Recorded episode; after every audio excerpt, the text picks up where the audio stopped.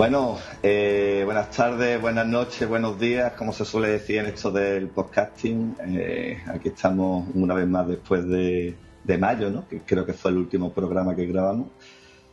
Y hemos estado comentando que vamos a empezar una nueva temporada. Eh, ¿Cómo estáis, chicos? ¿Cómo ha sentado este, este descanso? Muchas cosas, muchas noticias, muchos cacharros, muchos juegos, por lo que veo, ¿no? Sí, yo, bueno, hola, ¿Qué tal? Yo me he dedicado a, este verano a descansar un poquito, a ponerme morenito y luego a despellejarme un poquito y a quedarme otra vez más blanco que la teta de una monja. Y nada, y he jugado pues a la, maravilla de las ostas y poco más, porque me, me, he atrapado y ya me lo he pasado dos veces. Pero vamos, que ya hablaremos de eso un poquito más para adelante. Ha vicio, ha sido vicio y eso, y, noticias se nos han, se nos han acumulado algunas noticias, pero además que estas noticias son que se pueden comentar en, cualquier momento. Además, cada dos por tres salen nuevas, nuevas cosas y podemos hablar de consolas siempre, ¿no? Por lo, por lo que estoy viendo últimamente. Pues muy buenas a todos, también yo por aquí. Y ya digo, este verano, sinceramente, ha sido para olvidar. Así que es mejor directamente que cojamos, hagamos por una cuenta nueva, nueva temporada, nuevas cositas, nuevas ilusiones y nuevas ganas. Y además tenemos un programa hoy calentito, calentito, que recordad que en el último teníamos un tema de un, desafío con el tema de los juegos. Hoy no va a haber pingüinos zombies ni nazis que me diga. Hoy no va a haber mocos transgénicos. Os traigo juegazos, o sea, como tiene que ser. Y ya digo, vamos a disfrutar un montón y vamos a, retomar pues, un poco el ritmo ya que teníamos, que la verdad es que nos hemos, nos hemos ido. Así que nada, chicos, empezamos.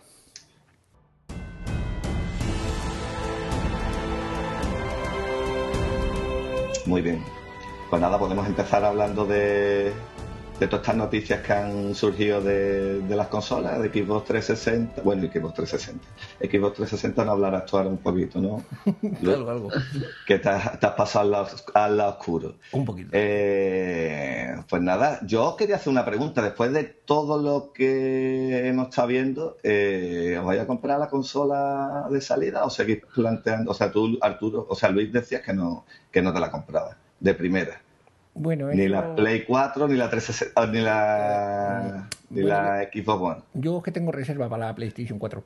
Ah, o sea, que te estás arrepintiendo, ¿no? Sí, me he arrepentido. O sea, me dio el calentor y dije, no puedo ir sin ella, así que me la cogí, me, la, me dice la que es la reserva. Y lo que ya no sé es cuándo la voy a tener, porque ah, por lo que parece ha sido tal el, el bombazo que no garantizan que la tengas en la primera semana. O sea que vamos a ver cómo. Luis, Luis, por favor, no me digas que hay en esa noticia, son mentiras. Eso dicen, eso dicen. Ah, eso dicen. Después al final Navidades se quedan con 200 en el almacén y le tienen que bajar el precio. Ah, pero es una tradición, siempre como la hemos comprado cuando ha salido, entonces no vamos a ser menos ahora y sobre todo, pues hombre, con las cositas nuevas que trae, la verdad es que yo creo que va, va a estar divertida. Va a merecer la pena. Yo me lo estoy planteando todavía, ¿eh? Me lo estoy plantando porque todavía no estoy decidido por una por otra. ¿Cómo que no?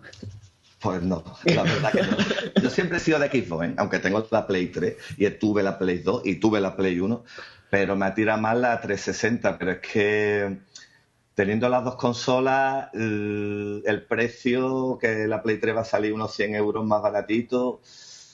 no sé yo. ¿eh? Eso es no sé yo, no sé relativo. A ver, yo os comento. O sea, la, la Play es la 399 y la Xbox era 499. Lo que pasa es que la, la Xbox lleva el Kinect y lleva, me parece que es un segundo mando, mientras que la Play viene a pelo, o sea, viene la consola y un mando. Entonces, yo creo que salen realmente a, comido por servido. O sea, en ese aspecto, de hecho, están pensando incluso en montar dos packs. Hay un pack que va a venir con lo que es un segundo mando y la cámara, y hay un, y un juego, posiblemente están hablando del, no del FIFA, sino del Ghost o de alguno de estos, pero pues están incluso también planteándose la opción de, de coger y generar lo que es un pack con la Play 4, la PS Vita y lo que sería ya una serie de juegos. Entonces, pues ya os digo que, que hay que verlo. Yo en mi caso... Perdona, yo voy a contestar la pregunta, ya que no me, dejáis, no me interesa. Yo, yo, yo, en mi caso cogí el teléfono, llamé a los reyes y le dije, me show vete buscándote la vida, métete en Amazon, haz lo que sea, pero yo quiero la Play 4 por no sé es que el Kinetic para, empezar yo no lo voy a utilizar. No creo que lo utilice, a no ser que saquen un juego que cambie toda la historia que hay ahora. O sea que a mí el Kinetic para mí como que me da igual. Y un segundo mando también como que no le voy a sacar yo mucho partido. Hombre, dicen que han cambiado, porque antes el Kinect de, la 360, el tema que tenía es que necesitabas un salón enorme para funcionar, porque no sean dos metros y medio, tres de distancia entre el Kinect y, la, y tú para, para que realmente te detectara. Esto parece también que lo han cambiado. Al final no han metido lo que yo comentaba en el último podcast del, del Illumirun, que es una pena, pero porque bueno, no es, sale muy caro, se han estado haciendo cuentas y no, no sale. Pero bueno, que en principio los dos, digamos, sistemas de, captación de movimientos, por decirlo de alguna manera, eh, son avanzados, van a ser capaces de detectar lo que son dos personas distintas, gestos faciales, van a conseguir también detectar lo que son dos voces, o sea que también depende también un poco de lo que los desarrolladores hagan y lo que inviertan en él, pues para ver si realmente funciona o no. Por ahora yo ya te digo, ya os comentaré luego después que yo ya también tengo una, una Xbox, una 360 y por ahora no le echo de menos el Kinect. A lo mejor me estoy perdiendo algo, pero vamos, todo el mundo que me lo dice me comenta que no, no es algo que, que, no pueda vivir sin ello. Lo que sí está divertido ha sido todo, el, ha sido todo el, el Consola Gate, como lo digo yo, de, de este verano, porque entre las, que son las, las presentaciones de una y de otra, pues la verdad es que ha habido mucho, mucho revuelo. O sea, primero salió, la, la si no recuerdo mal, la presentación de, de PlayStation y luego después salió la de Xbox One. Y empezamos, recordad que en el último episodio pues hablábamos de, de, los temas que había habido con el tema de la necesidad de la conexión permanente y de que tenía que estar el Kinect funcionando por lo menos una vez al día y tal. Bueno, pues todo esto durante todo el verano, cada vez que salía un comunicado de Microsoft era para decirse, no que no hemos hecho esto, no que no va a necesitar conexión, no que no hace falta que el Kinect se conecte una vez al día y sobre todo no que los juegos de segunda mano no se pueden prestar. O sea, ha sido un, donde dije, digo, digo, Diego, espectacular. Mientras que, sin embargo, Sony ha permanecido en su tema de esto es lo que hay y esto es lo que esto es para lo que vale. Pues ya te digo, a mí una cosa también que me tira mucho para el lado de Sony, el PC Plus. Que no, oye, que no sé cómo se va, cómo va a funcionar en, en la Play 3, o sea, en la Play 4. Si yo pertenezco a PSN Plus, ¿qué me van a dar? ¿Un juego de PS Vita? ¿Un juego de Play 3? ¿O juego de Play 3?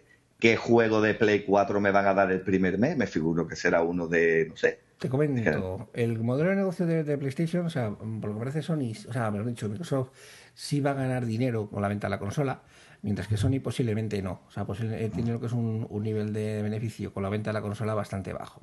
Pero lo va a amortizar haciendo que lo que es el, el, PlayStation Plus, el servicio de, suscripción, pues sea prácticamente necesario, como es el Xbox el Gold, el, el de Live, que es necesario pues para todo lo que es juego multijugador, pues si no lo tienes y se paga lo que es la cuota o al mes o cada seis meses o cada tres meses por bonos, pues no puedes jugar en, multijugador. Entonces ese modelo de negocio lo han copiado para, para el, modelo de funcionar de, de Sony.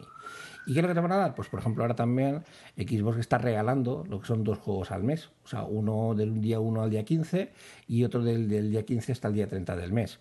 O sea, Sony sin embargo me parece que está regalando 10 juegos de los cuales, todo hay que decir, que aprovechables o interesantes pues, pueden ser uno o dos o como mucho tres. Los otros son minijuegos o sobre todo también descargas pues, para la, la PS Vita, que si no la tienes, pues no hay que no tienes la posibilidad. Pero digo, o sea, aquí sobre todo una, un punto de inflexión que fue la presentación del, del E3 cuando salieron las consolas, ya después de las presentaciones oficiales, en la cual ya, bueno, pues no sé si habéis visto ya los modelos ya definitivos, que son las dos igual de feas, igual de horribles, igual de rosas.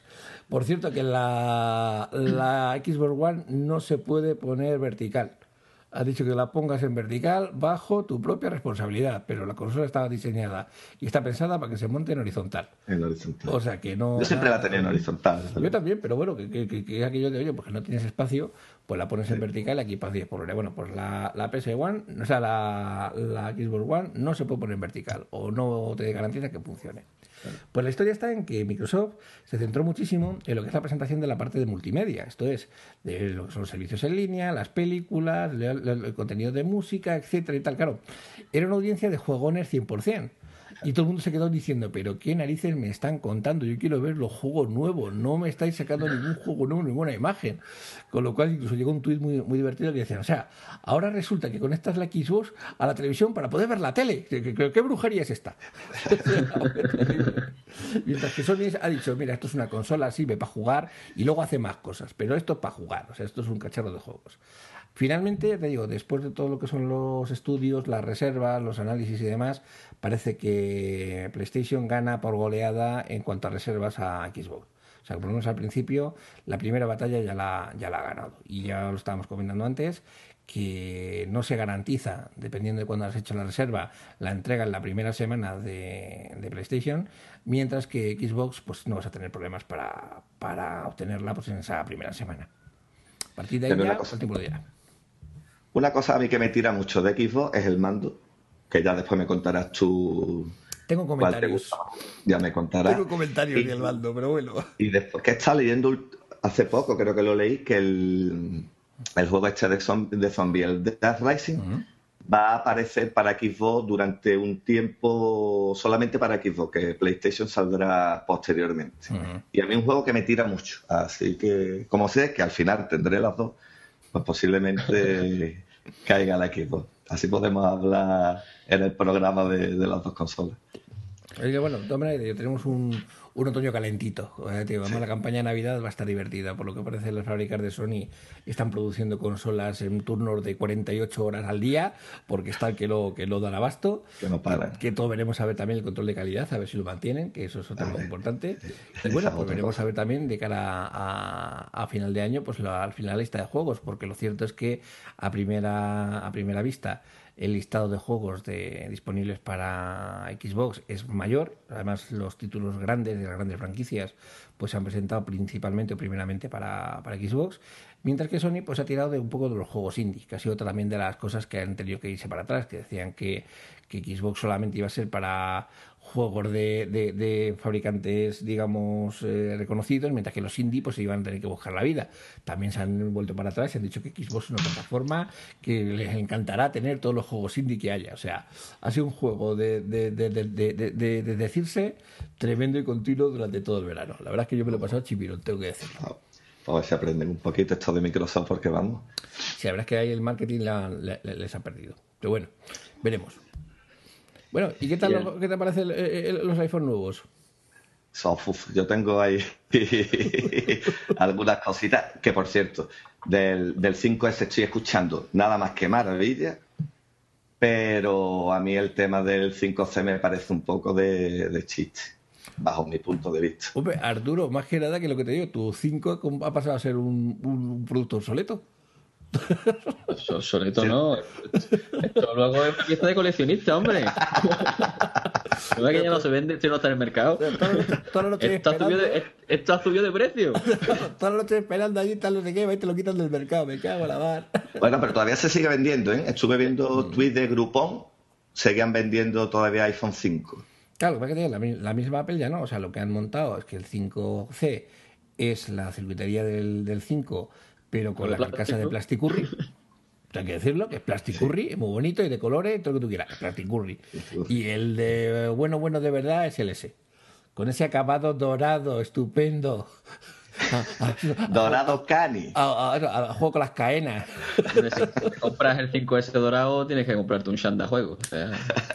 Shanda, Adidas, negro, con, los, dibujitos y las rayitas doradas. Y la gorra de atrás. Tan canino es, tan canino es. ¿Había escuchado el podcast de Geekcast, puede ser? Sí, puede ser, sí. De estos que se fueron a, a Francia, a Lyon, a comprar eh, el iPhone 5S. Pues, ¿lo había escuchado o no? No. Ah, pues sí, no, porque resulta curioso que, que, en la cola, cuando abrieron las puertas, eran unos, comentan que eran unos 50 personas y la mayor parte eran españoles los que estaban en, en la cola. Y de todos, creo que excepto uno, todos iban a por el iPhone 5, 5S. Sí. Menos uno que era un hombre que la hija le había pedido el iPhone 5C en color rosita. O sea Hombre, la verdad es que lo que te digo, o sea, más allá del cambio estético y tal, la máquina por dentro, la verdad que es una virguería. O sea, es la primera vez que un móvil tiene un procesador de una arquitectura de 64 bits. Eh, las pruebas que han estado haciendo a nivel de rendimiento dicen que es un verdadero monstruo. O sea, es una, una, una, barbaridad. De hecho, Samsung le ha faltado tiempo para sacar el tema de que nosotros también vamos a hacer móviles con arquitectura 64 bits. O sea, es un, una vez más hayan pegado un zapatazo. Me gusta mucho el tema del Touch ID, aunque se pueda desbloquear con los pezones o puedas desbloquearlo con el tema de haciéndose la foto, que eso es una solemne chorrada. Y sobre todo, eh, por lo menos por ahora, lo que pasa es que te digo, va a estar muy limitado simplemente a las transacciones de iTunes y de, y de las Apple Store. Pero en cuanto eso abran un poco lo que es la mano y empiecen a desarrollar aplicaciones que lo puedan utilizar, el sistema de medios de pago, la verdad es que va a cambiar mucho. Tened en cuenta que NFC como tal, que es el protocolo, vamos a decir así, inalámbrico de, o de pago, digamos, sin introducir la tarjeta, no llega a un estándar completo, no existe lo que es un, un modelo final, los diferentes fabricantes están implementando de, cualquier manera y ya digo, eh, sin embargo esto es, un protocolo muy muy muy sólido y que ya digo que yo creo que puede cambiar o puede revolucionar la forma de hacer comercio. ¿eh? O sea, no, no lo descuidemos, a lo mejor no aquí, pero desde aquí a dos, tres años, a lo mejor resulta que estamos todos comprando con la huella digital en el móvil. ¿eh? digo, eso, a mí es una cosa que me, sorprendió mucho el cómo está implementado, cómo lo han, cómo lo han llevado a cabo y cómo funciona. Porque yo todavía no he tenido la posibilidad de ver un 5S, pero sí he visto lo que son vídeos de cómo funciona el reconocimiento de la huella y cómo va aprendiendo el patrón y demás. Y la verdad es que eso es bastante sorprendente. ¿eh? O sea, yo tengo que decir que estoy gratamente sorprendido de cómo, cómo va el tema. Lo considero una, una novedad que, bueno, que más allá de la anécdota de los pezones y de, y de estas cosas, eh, puede cambiar, puede evolucionar mucho la forma de que hacemos comercio electrónico. ¿eh? Sí, tiene mucha pinta. ¿Y, ¿Y, qué os parece que España pasa a ser un país de segunda? Ah, como mucho siempre. No, hombre, no. Sí, el Siri. Pero iPhone sí a la primera que en España, ¿no? Yo lo estuve eso, yo lo estuve usando el inglés durante mucho tiempo, el Siri y tal, o sea que, que eso, que, que, no, que, que no, no, no, estamos considerados, curiosamente, un mercado, el, el, hispanohablante, digamos, principal o primario. Están con el inglés, el japonés, el alemán y el francés. Y el resto creo que lo usan. Dímelo, dímelo. Que está en Ámsterdam y, y ella español no hablaba, pero vamos, ni los españoles. Pero en temas de recibir productos, España, antes de la legislatura de Zapatero, sí que recibía de los primeros, ¿no? Yo creo no. ¿No? Sí, ¿no? Yo, creo que sí, ¿eh? Yo no, vamos, no sé. Yo creo que en la época de Aznar éramos de los primeros en todos lados, recibiendo las cosas. No, yo me refería a eso, a, a, la hora de la venta. Eh, siempre se han vendido los iPhones aquí, al igual que en Estados Unidos y en el resto del mundo, ¿no? Y China había sido una, un país, digamos, secundario y ahora han cambiado un poco las tornas. Yo creo que sí. ¿O habéis quedado con las ganas de comprarlo de primero? No? Yo no lo voy a comprar. No, no.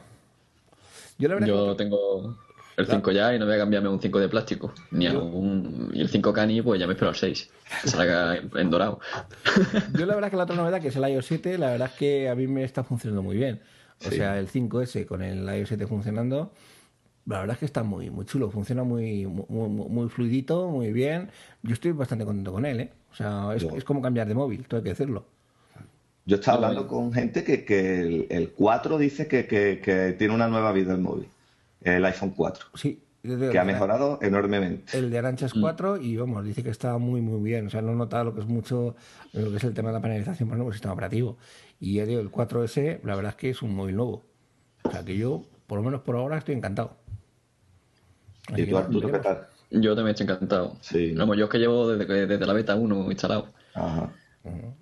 ¿Y no os mareáis? Que estoy escuchando, bueno, leyendo tweets de gente que se marea. Esto, esto, esto es Eso son los, los, epilépticos esto que hay por España.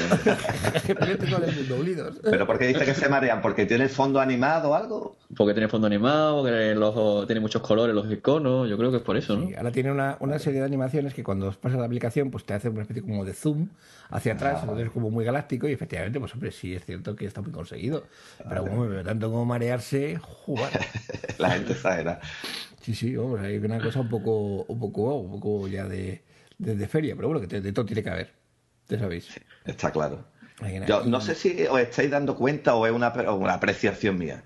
Eh, escucho, yo escucho, como sabéis, escucho muchísimos podcasts, tanto de Apple, Android, de todo. Y veo que se está radicalizando un poco las posturas, ¿no? Cada vez las veo más, más enfrentadas y, los fanboys cada vez son fanboys, más fanboys y los fandroids son cada vez más y tirándose los tiestos. No sé. Me figuro que esto habrá partido de, los de Android, esto de los mareos, porque vamos, no, me lo explico. No, sé, yo creo que, este, esta guerra, en el momento que empezó Apple y Samsung a denunciarse mutuamente cada dos por tres, yo creo que ahí empezó la guerra ya también de, la gente, ¿no? Sí, sí, no, si la guerra siempre la habido, pero yo creo que cada vez está más, más, fuerte, no sé. A lo mejor, yo, he llegado a por la posca, ¿eh? Porque es que ya da, esta manía de, la gente es tan tonta, puede ser tan tonta, pero bueno, parece ser que sí. Yo, llevo un tiempo así desconectado el tema podcast y tal, no, no, no me he enterado. Pero bueno, que eso lo va a haber siempre. Los, los, los, fans y los haters pues están ahí a la hora del día. Y basta que hagas una cosa para que tenga el otro diciendo, pues esto no sé qué, es copia de no sé cuánto y tal. Pues es cierto, o sea, yo tengo que decir, y no hay ningún rubor. iOS 7 es lo más parecido a Android que, he visto nunca. O sea, es muy, muy similar. O sea, a nivel, a nivel visual. O sea, todo este tema de quitar el esquemorfismo y todas estas historias de Jonathan Ive y demás, la verdad es que se ha ido a, un sistema que gráficamente es muy sencillo, o sea, no tienes ya nada, no tienes nada recargado, incluso te digo, el mismo diseño del teclado y demás, pues es mucho más simple. Y hay unos gestos que han copiado, o sea, hay algunas cosas que yo todavía no me he acostumbrado a ellas, el tema de desplazar el dedo para, para lo de borrar los mensajes, a mí todavía me cuesta, pero bueno, que es eso, que son cosas que, oye, que, que yo creo que con el tiempo pues, pues irán viendo y que, realmente no hay nada nuevo bajo el sol y que poco a poco pues iremos, iremos yo creo que volviendo cada uno a su cauce. No sé. Pues sí. No.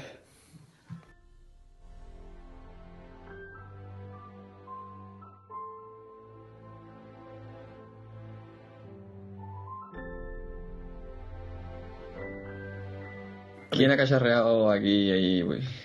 Yo, yo he ¿no? tiempo, ¿no? Porque sí, ya os comenté que eso, bueno, que, tanto hablar de la Xbox, tanto no sé qué aquí, el, agente externo este que tenemos, pues al final resulta que eso, que yo toda mi vida de PlayStation y bueno, pues apareció en, la empresa donde estoy ahora, pues hay un mercadillo de segunda mano que la verdad que está muy bien y la gente pues eso, pues vende las cosas y tal. Y una de las ofertas que salió pues era un, una Xbox 360 de, con el disco duro de 250 gigas a un precio, por pues, la verdad es que muy interesante. Entonces, bueno, como soy fanático del Discovery Channel, eh, empecé a regatear con él y digo, pues el precio estupendo, con la consola, seis jueguitos, un mando y tal. Y al final pues me compré una, una Xbox, una 360. Y la verdad es que, bueno, pues estoy cacharreando con ella y, bueno, por ahora está muy bien. O sea, como te diría, después de todo el tiempo que, que he estado en PlayStation, pues la verdad es que el cambio no está mal tengo comentarios y tengo cosas que ya os la, voy contando, pero que vamos, que ya digo que o sea, no te pierdes, por tener una o por tener otra, realmente no te pierdes demasiado. O sea, los, las cosas eh, son, son igual de, de, de, de competentes, tanto, potentes y competentes tanto una como la otra. O sea, sí tengo que deciros que, por ejemplo, los juegos de la 360 o la misma consola se bloquea mucho más que la Play. O sea, los juegos sí es cierto que yo la, la Play algunas veces la he tenido que resetear, pero la 360 de vez en cuando se le va la fresa bastante. Y Esa que te han vendido una defectuosa. Será eso. Va a ser eso. Pero sí es cierto que, que se nota, se nota que, que, no sé, que hay algo distinto y algo diferente, y es cierto, los juegos se quedan pillados o trenzados bastante, con una cierta, vamos a decirlo, comparado con una PlayStation, con una cierta asiduidad. O sea, no tampoco es demasiado, o sea, se puede jugar perfectamente con ellos. Y ya digo, venía con seis jueguillos, la verdad es que estaban bien, lo que pasa es que eran, eran juegos, pues vamos a decirlo así, antiguos, porque no lo vais a perder cuando fui a recoger la consola, después de hablar con, por, por eso, por correo con el, con el que la vendía pues yo pensaba que era un chavalillo y tal, no sé qué, resulta que era un señor que era más mayor que yo. ¿Sabes? pero vamos, que, que, que, peinaba canas, pero mucho más que yo y tal. Empezamos a cacharrear, estuvimos allí como 20 minutos hablando en la acera. Y bueno, otro, otro fanático que ya también le di la dirección del podcast por si, si le apetecía. Y bueno, pues bueno, pues ha visto un poco ya el, el tema, la actualización del sistema y tal, no sé qué, pues la verdad es que son muy similares. Me gusta más, o estoy más acostumbrado a lo que sería el sistema de menús de, de PlayStation es manía mía, simplemente... No, no, a mí también me gusta. ¿eh? No, no, o sea, me parece mucho, o sea, muchas ventanas para muchas cosas y muchas opciones y tal que no muchas veces no utilizas. Que sí es cierto que, por ejemplo, lo que comentábamos antes, el servicio de juego online de Xbox es de pago, es una, una suscripción que tienes que pagar al mes o cada tres meses o seis meses un año, porque si no, no tienes multijugador en absoluto. Perdón. Que además, eso también es verdad, al, al pagarlo, la, el multijugador de Xbox, cuando juegas con juegos en, en red, pues la verdad es que funciona mucho mejor. O sea, es mucho más fácil encontrar lo que son servidores, las partidas son mucho más fluidas y la verdad es que no hay tantos problemas de lag, que es una cosa que también es por lo menos agradable teniendo en cuenta que lo pagas, ¿no? Y luego, hombre, el mando, pues el mando tuve que pagar la partillada, porque cuando me la traje, resulta que saco el mando, la monto, ta, no arranca aquello, pa, no sé qué, el mando, pa, no sé qué, y digo, mm, esto no tiene cable, digo, ostras, ¿y esto cómo se carga? Tú. Y dándole vueltas al mando, no sé qué, tal, zurada, y todo un compañero que se la tiene, Tomás, y dice, es que le tienes que poner pilas. Digo, pilas. disculpa. Entonces, claro, lo que yo había pensado que era la petaca donde estaba la batería del mando, era un compartimento donde tienes que meter dos pilas de, de, doble A para que aquello funcione. Y digo, me cago en la leche que le han dado. Así que nada, bueno. ni el Steam tiene la culpa, pegué el, el, S, compré el cargador con un mando USB para tener la cargada siempre y un cacharrito para los, los auriculares, para, para, el tema de hablar en, multijugador. Pero que le compraste la batería, ¿no? La batería, no batería. Vale. Yo es que utilizo pilas recargables de las híbridas. Claro, sí. Y, eso, eso es lo mejor, bajo mi punto de vista. yo compré en Deal Stream una, una batería me costó dos euros con su cable y luego compré también el, el cacharrito del, de los cascos con el, o sea, el, S exactamente con, con, el micrófono y la verdad es que muy bien, te digo, me costó toda la historia 10 euros y bueno, una, tres, cuatro semanas después, pero tenía en casa y todo operativo, funcionando estupendamente. Y bueno, ahora la pregunta. Dime. A ver, tú ya, sabes, ya, sabes, mi opinión y la de Juan Andrés respecto al mando del equipo. Te hago una pregunta. ¿Qué te parece más ergonómico? ¿El mando de la Play o el mando del equipo? A ver, por costumbre tengo que decir que, que más estoy más acostumbrado al mando de la, de la Play porque el joystick que esté de la mano izquierda, que esté un poquito levantado hacia arriba con respecto a la otra, al principio es fuente de muchísimos problemas. O sea, pero una vez que te acostumbras, cuando ya te has echado muchas partidas. No, no, no, o sea, yo, eh, eh, todavía no he terminado, eh, cuidadito. Ah. o sea, una vez que ya le coges el tranquillo y tal, y ya pues un poco tienes controlado los dedos, no se te van a donde no deben y tal. bueno, o sea, no, no, no me decido ni por uno ni por otro. O sea, la verdad es que funciona todo bastante bien los disparadores, los gatillos del de la Xbox son, mecánicos en vez de los de PlayStation que son digitales. Y ya digo, por ejemplo, se nota mucho el, cuando el, uso del mando, cuando vas ya dándole bastante caña y tal, se nota incluso que chirría un poquito. O sea, el clic, del, gatillo, pues la verdad es que chirría un poquitín. Pero vamos, eh, son, son, son, son, equivalentes. No me decido ni por uno ni por otro. La verdad es que me gustan los dos. Está muy bien. O sea, no hay, en este caso no hay vencedor. Yo tengo en mi lista de deseos, por si quieres que te lo pase, un mando de la Play que es exactamente igual que el de la Xbox. Se te ha gustado. Yo te todas mis cosas, o sea, y por ejemplo, el de la Xbox pesa más, con el tema de la batería y toda esa historia es más pesado, pero también es cierto que es más compacto. O sea, por ejemplo, el de la Play parece un poquito de, de chichinabo, o sea, parece de plasticurri y malete. Entonces, bueno, no me quedo ni con uno ni con otro. O sea, una vez que te acostumbras, la verdad es que están, están bien. O sea, no. O sea, a mí llámame. Dile, dile, Arturo. Mójate, Luis, mójate. No, no, no, en serio, no tengo, no tengo la misma cosa. Lo que sí os estoy diciendo es que, por ejemplo, estoy comprando ahora juegos, digamos, más de en Xbox que en, que en PlayStation, pero por más que nada por probarla con lo que son pues, juegos de última generación, porque los que venían, pues la verdad es que eran bastante antiguos. Ahí me acordé de, de de Juan Andrés, que decía el tema del Forza. Pues venía con el Forza 2 y vamos, eso era un zarrio macabeo, vamos. No ha salido un, un, un gran turismo o sea, tan verde y tan, tan, irreal como, como esto. ¿cómo estás diciendo eso? Horrible, o sea. Tú tienes que pensar en el año en el que salió. Claro, pero en el que salió ya teníamos Gran Turismo hace mucho tiempo y vamos, o sea, tenía sensación de jugar, ¿no? Pero Gran Turismo, ¿cuál es? ese juego en el que los coches te pueden chocar y no les pasa absolutamente nada. Eso, es eso. eso es. Vamos, tenía mucha más sensación de, de, de juego y de, y de, del simulador que no el, el Forza 2 este que diría un Pero si el Forza 2 le da en simulación, le da 20 millones de vueltas. Pues si el Gran Turismo es un juego arcade. Pues me han tenido que dar, me han tenido que dar la demo, porque madre mía, es que lo puse dije yo, dije yo, muy Luis, te han timado totalmente. Yo, no sé qué consola te han. A ver si pone. No pondrá NES la consola o algo así. O sea, tiene más sensación de juego con el Mario Kart que con este. Con eso te lo digo todo.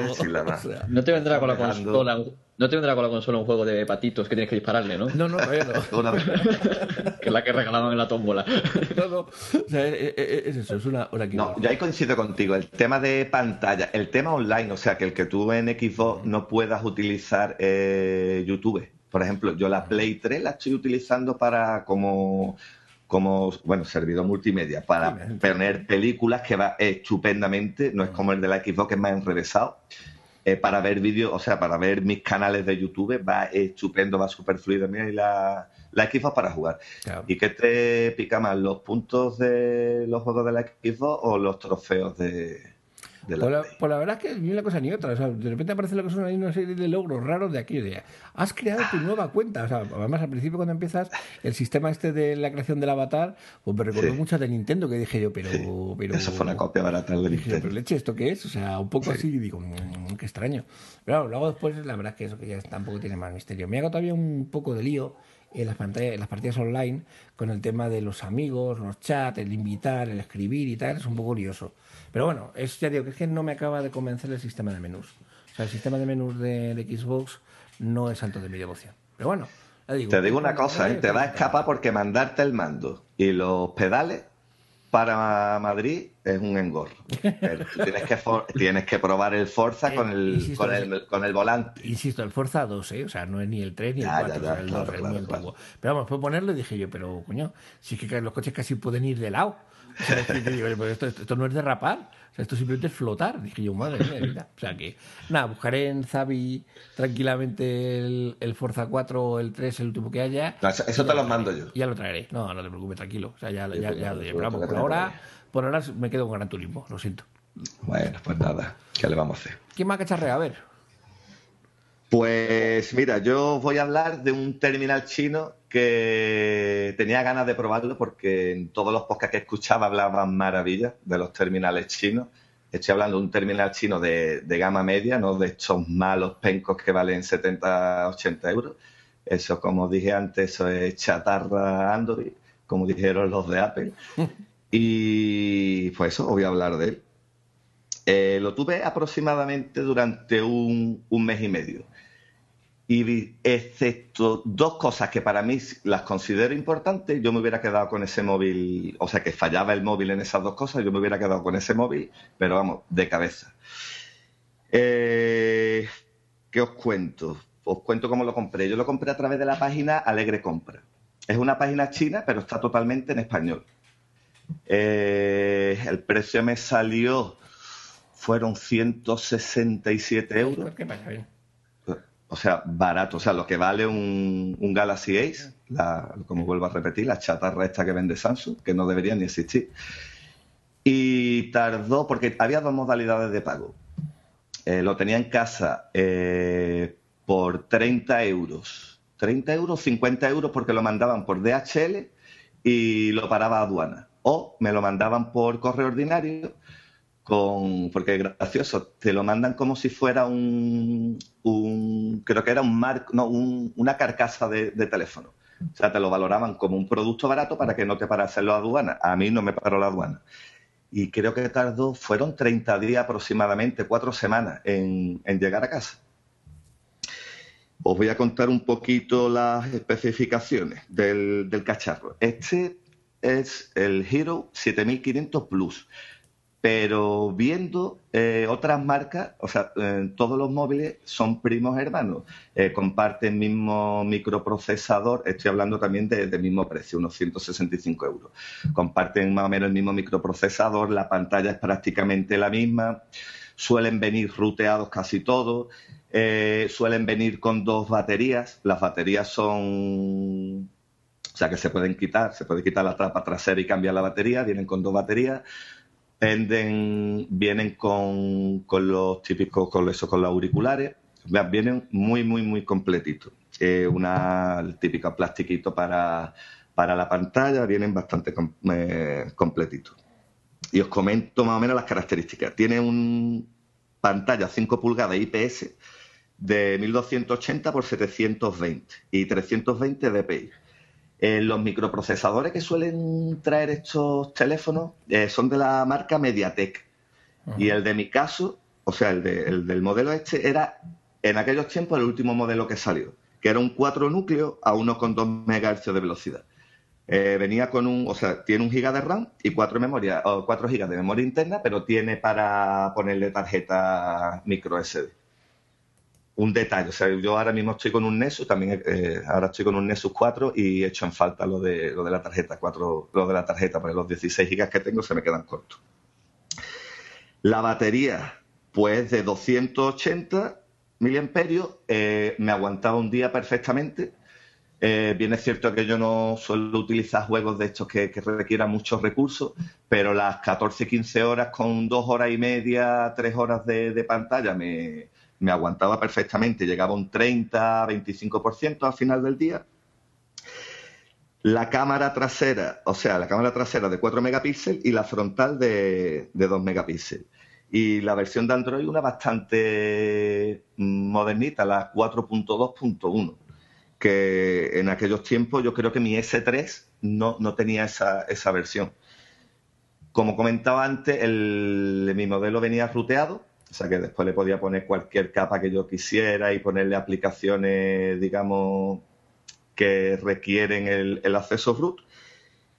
Y poco más que, deciros cosas buenas que me han gustado del móvil. Ya te digo, ha sido un, mes y medio el que lo estado utilizando. Eh, la pantalla. La pantalla al S3 en cuestión de, de sitios sin luz de sol, o sea, no le tenía nada que envidiar. Las pantallas de los Galaxy suelen ser pantallas con mucho contraste, unos colores muy, muy fuertes. Este, esta pantalla era más parecida a la del Nexus, unos, unos colores más apagados, pero cuando le daba el sol le daba 20 vueltas a la pantalla del Galaxy. El S3 cuando le da el sol no se ve absolutamente nada y este móvil se veía bastante bien. Eh, más cosas que me ha gustado, la conexión Wi-Fi. Eh, mm, fue en un hotel en el que mi S3 no cogía conexión Wi-Fi y mi tablet Asus, que es un problema que, tiene esa tablet, no veía la conexión ni de coña, este la veía estupendamente y bajaba los datos de escándalo. Eh, te podías mover por los menús sin lag ninguno. Ahora que tengo el Nexus 4, pues es una, una experiencia porque el móvil viene sin, sin capa ninguna. No viene como el Samsung, viene sin capa y es, o sea, es súper fluido. Te movías por los menús súper rápido. La verdad que una maravilla. Y cosas que no me gustaron y por las que no me quedé con el móvil, pues mira, para empezar yo practico el mountain bike y utilizo mucho, bueno, el endomondo el que utilizo, y para. ¿eh? Y para monitorizarlo las prácticas que hago, pues utilizo el, Endomondo y el GPS era gracioso. El GPS yo hacía a lo mejor una ruta de 40 kilómetros y decía que había hecho 400.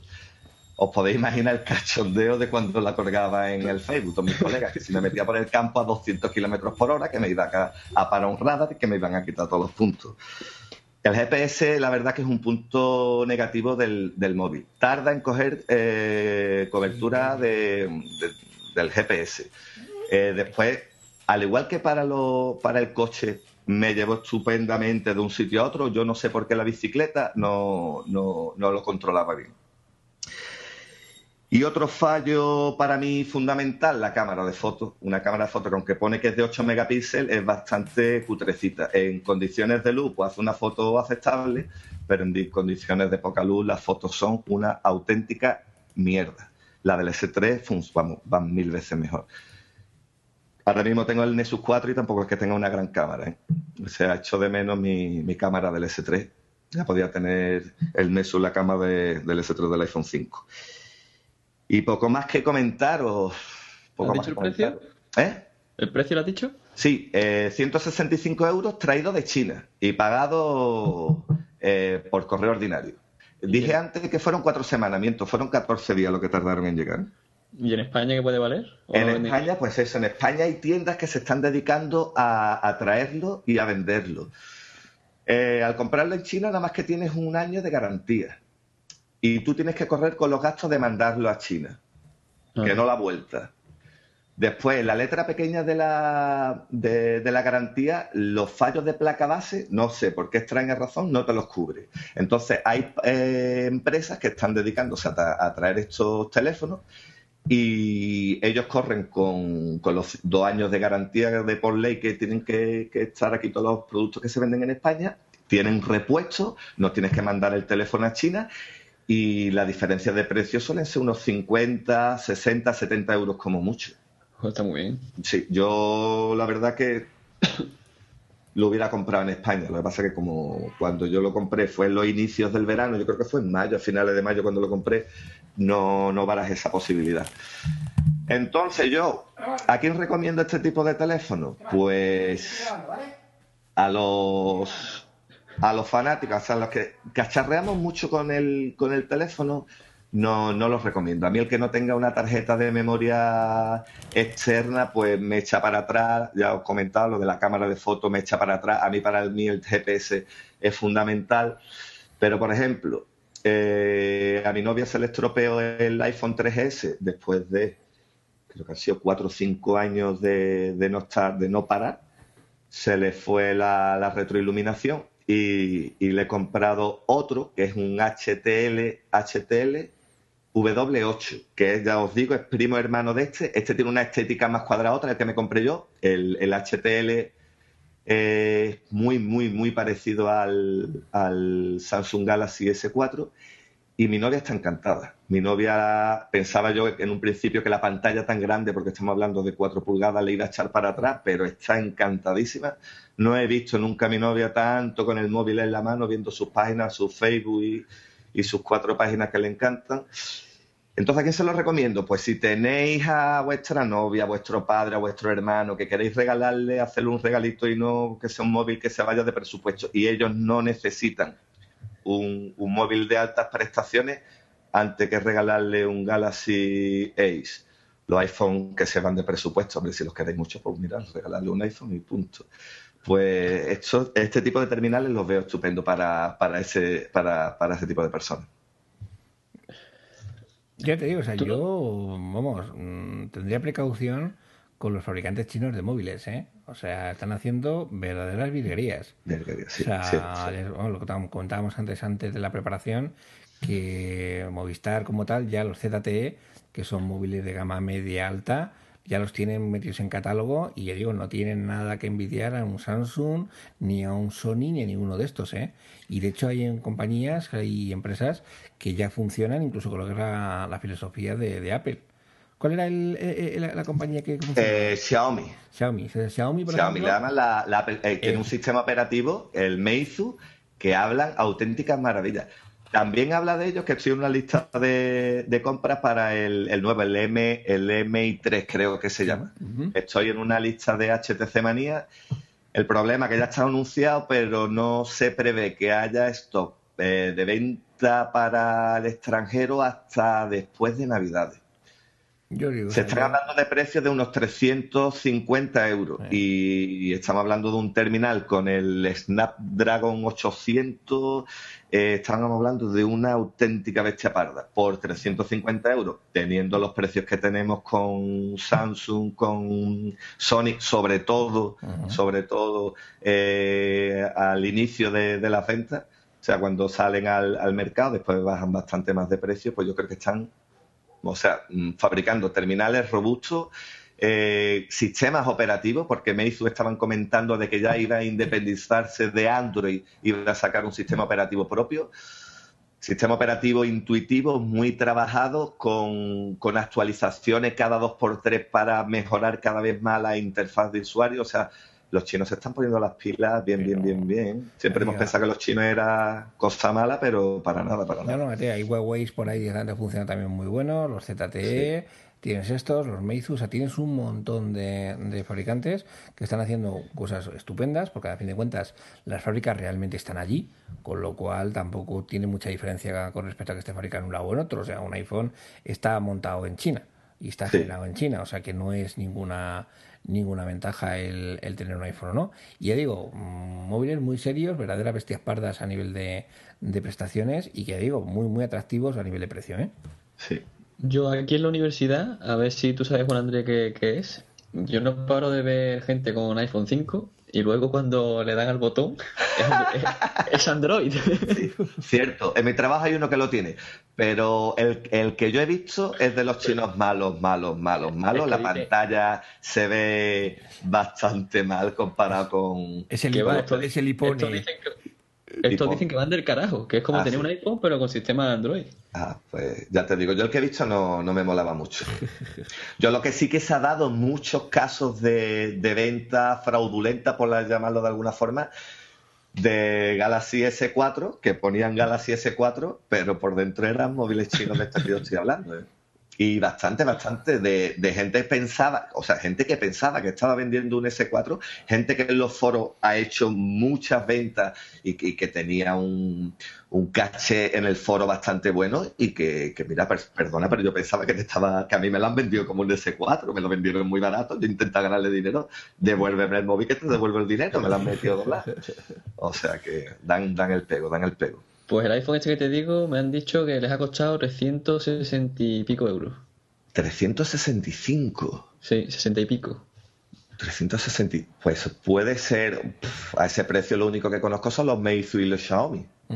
¿Qué pantalla tenía? ¿De 4,2? Sí, exactamente. Es una. Por fuera es el iPhone 5. Es igual, clavado. Y, vale, vale. Pues puede ser el Meizu, puede ser el el, el Xiaomi creo que es 4,3 y el Meizu era 4, era un poquito más pequeño, no me acuerdo de, las pantallas. Pues van bastante bien, van bastante bien los teléfonos. a ver si me entero de más cosas y te lo comento. Sí, sí, sí.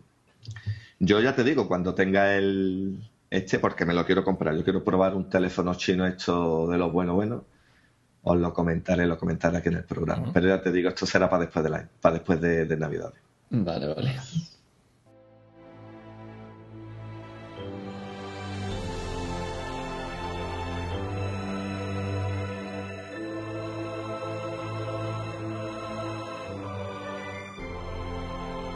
Bueno, pues en aplicaciones, yo os traigo una aplicación para Mac que, bueno, pues cubre una cuota de mercado, una necesidad en lo que son los, ordenadores de, Apple, que es que pues tenemos siempre el tema de la limpieza, la reparación de los permisos, el tema del degradado del sistema, porque efectivamente también se degradan y tienen pues un poco el, el, problema de tener que tener un poquito de orden con respecto al disco duro.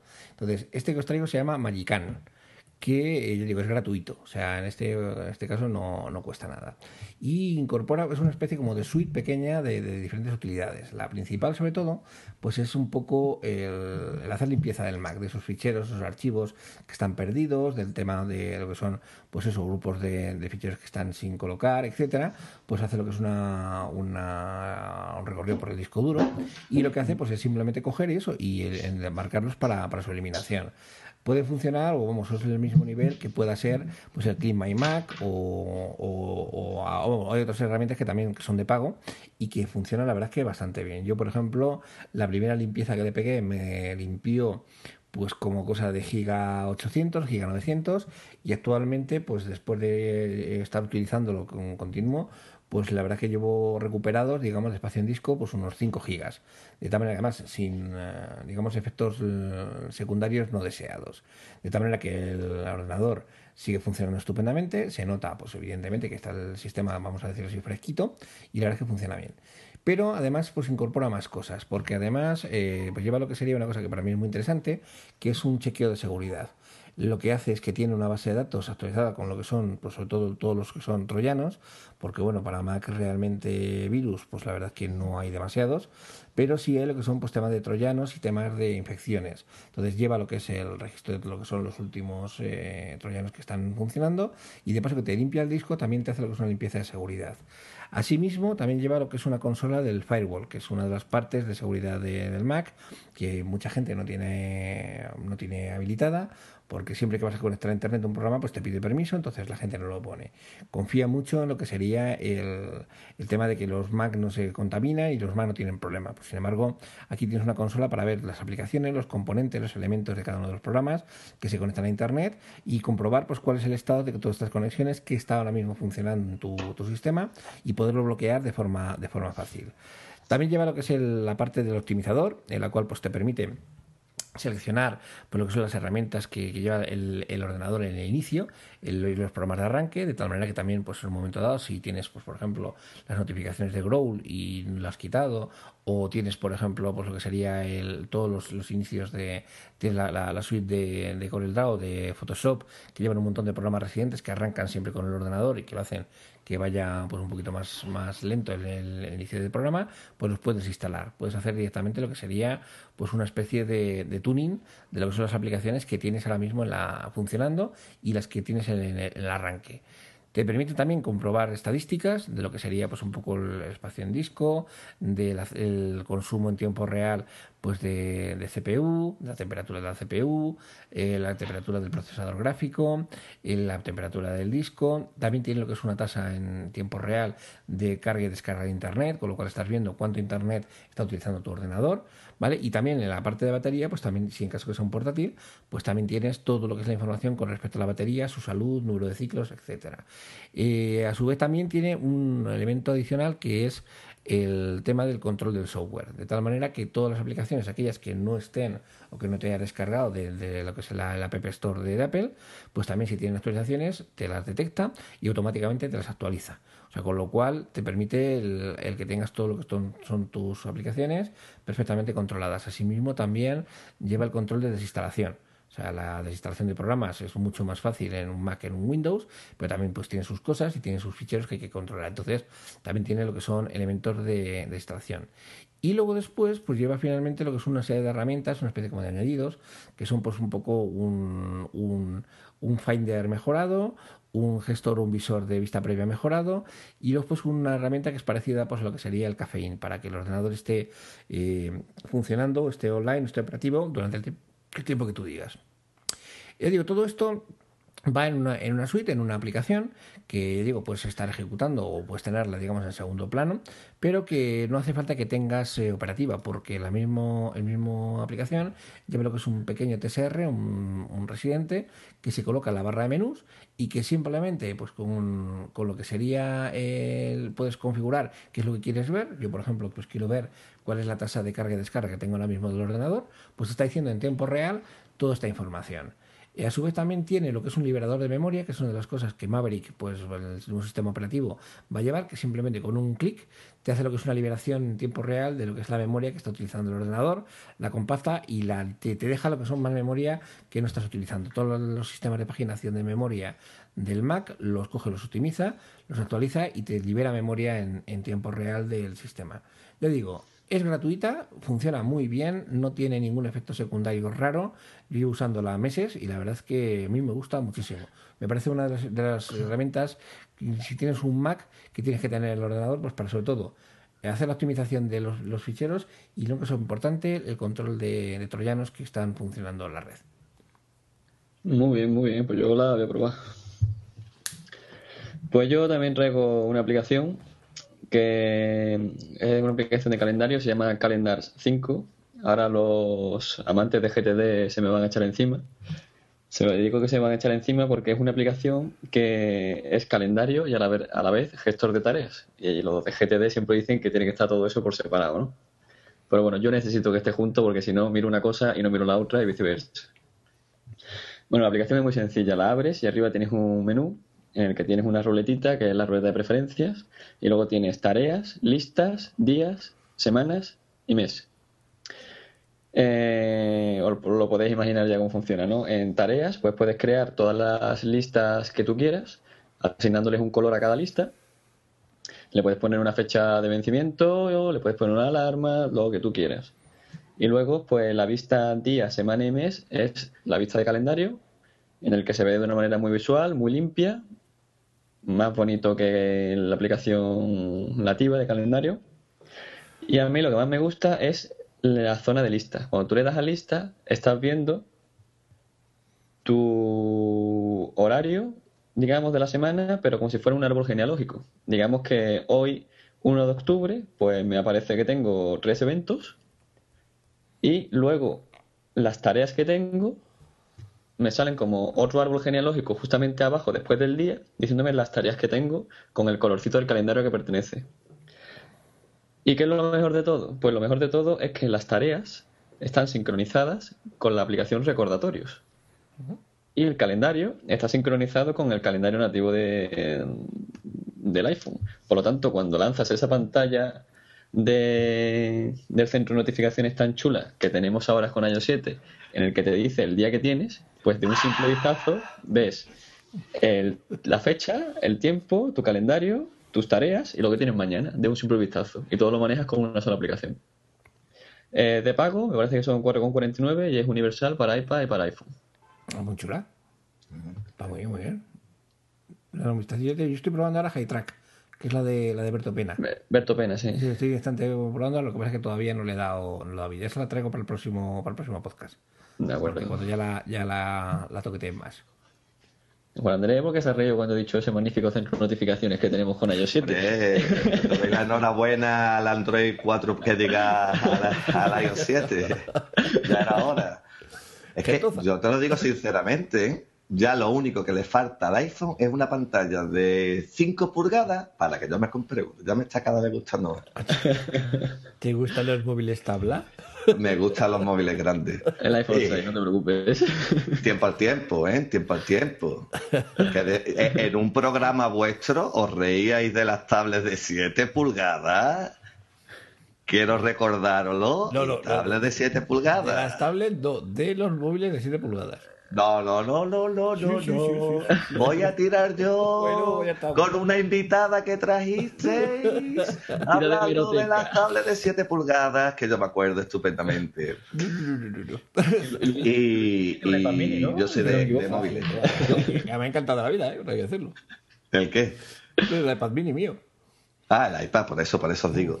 Que yo creo que mi pantalla, ahora mismo mi pantalla ideal es de 5 pulgadas, pero creo que si cojo un Note 3 puedo cambiar de opinión. Fíjate. Joder. Eso sí, lo que no me pienso comprar es el, el Galaxy Gear, ¿no? Gear era el ah, aborto ese de, de, teléfono que sacó Samsung, que yo personalmente pienso que lo sacó para decir, hemos sacado un reloj antes que Apple. Creo, ¿eh? Creo. Creo. Yo lo digo. Puede ser. Ya, ya hablaremos de esto más para adelante. ya hablaremos, ya hablaremos. Bueno, vamos a juguetear. A jugar. ¿Te gustan las series? Entonces, ¿te gustará series por momentos? Porque cuando eres padre, eso es lo que te queda. Ver series por momentos. Series por Momentos, un podcast sobre series que encontrarás en iBox, Spreaker y iTunes. Y sí, está muy visto ya eso de meter niños, pero es que es mi hijo.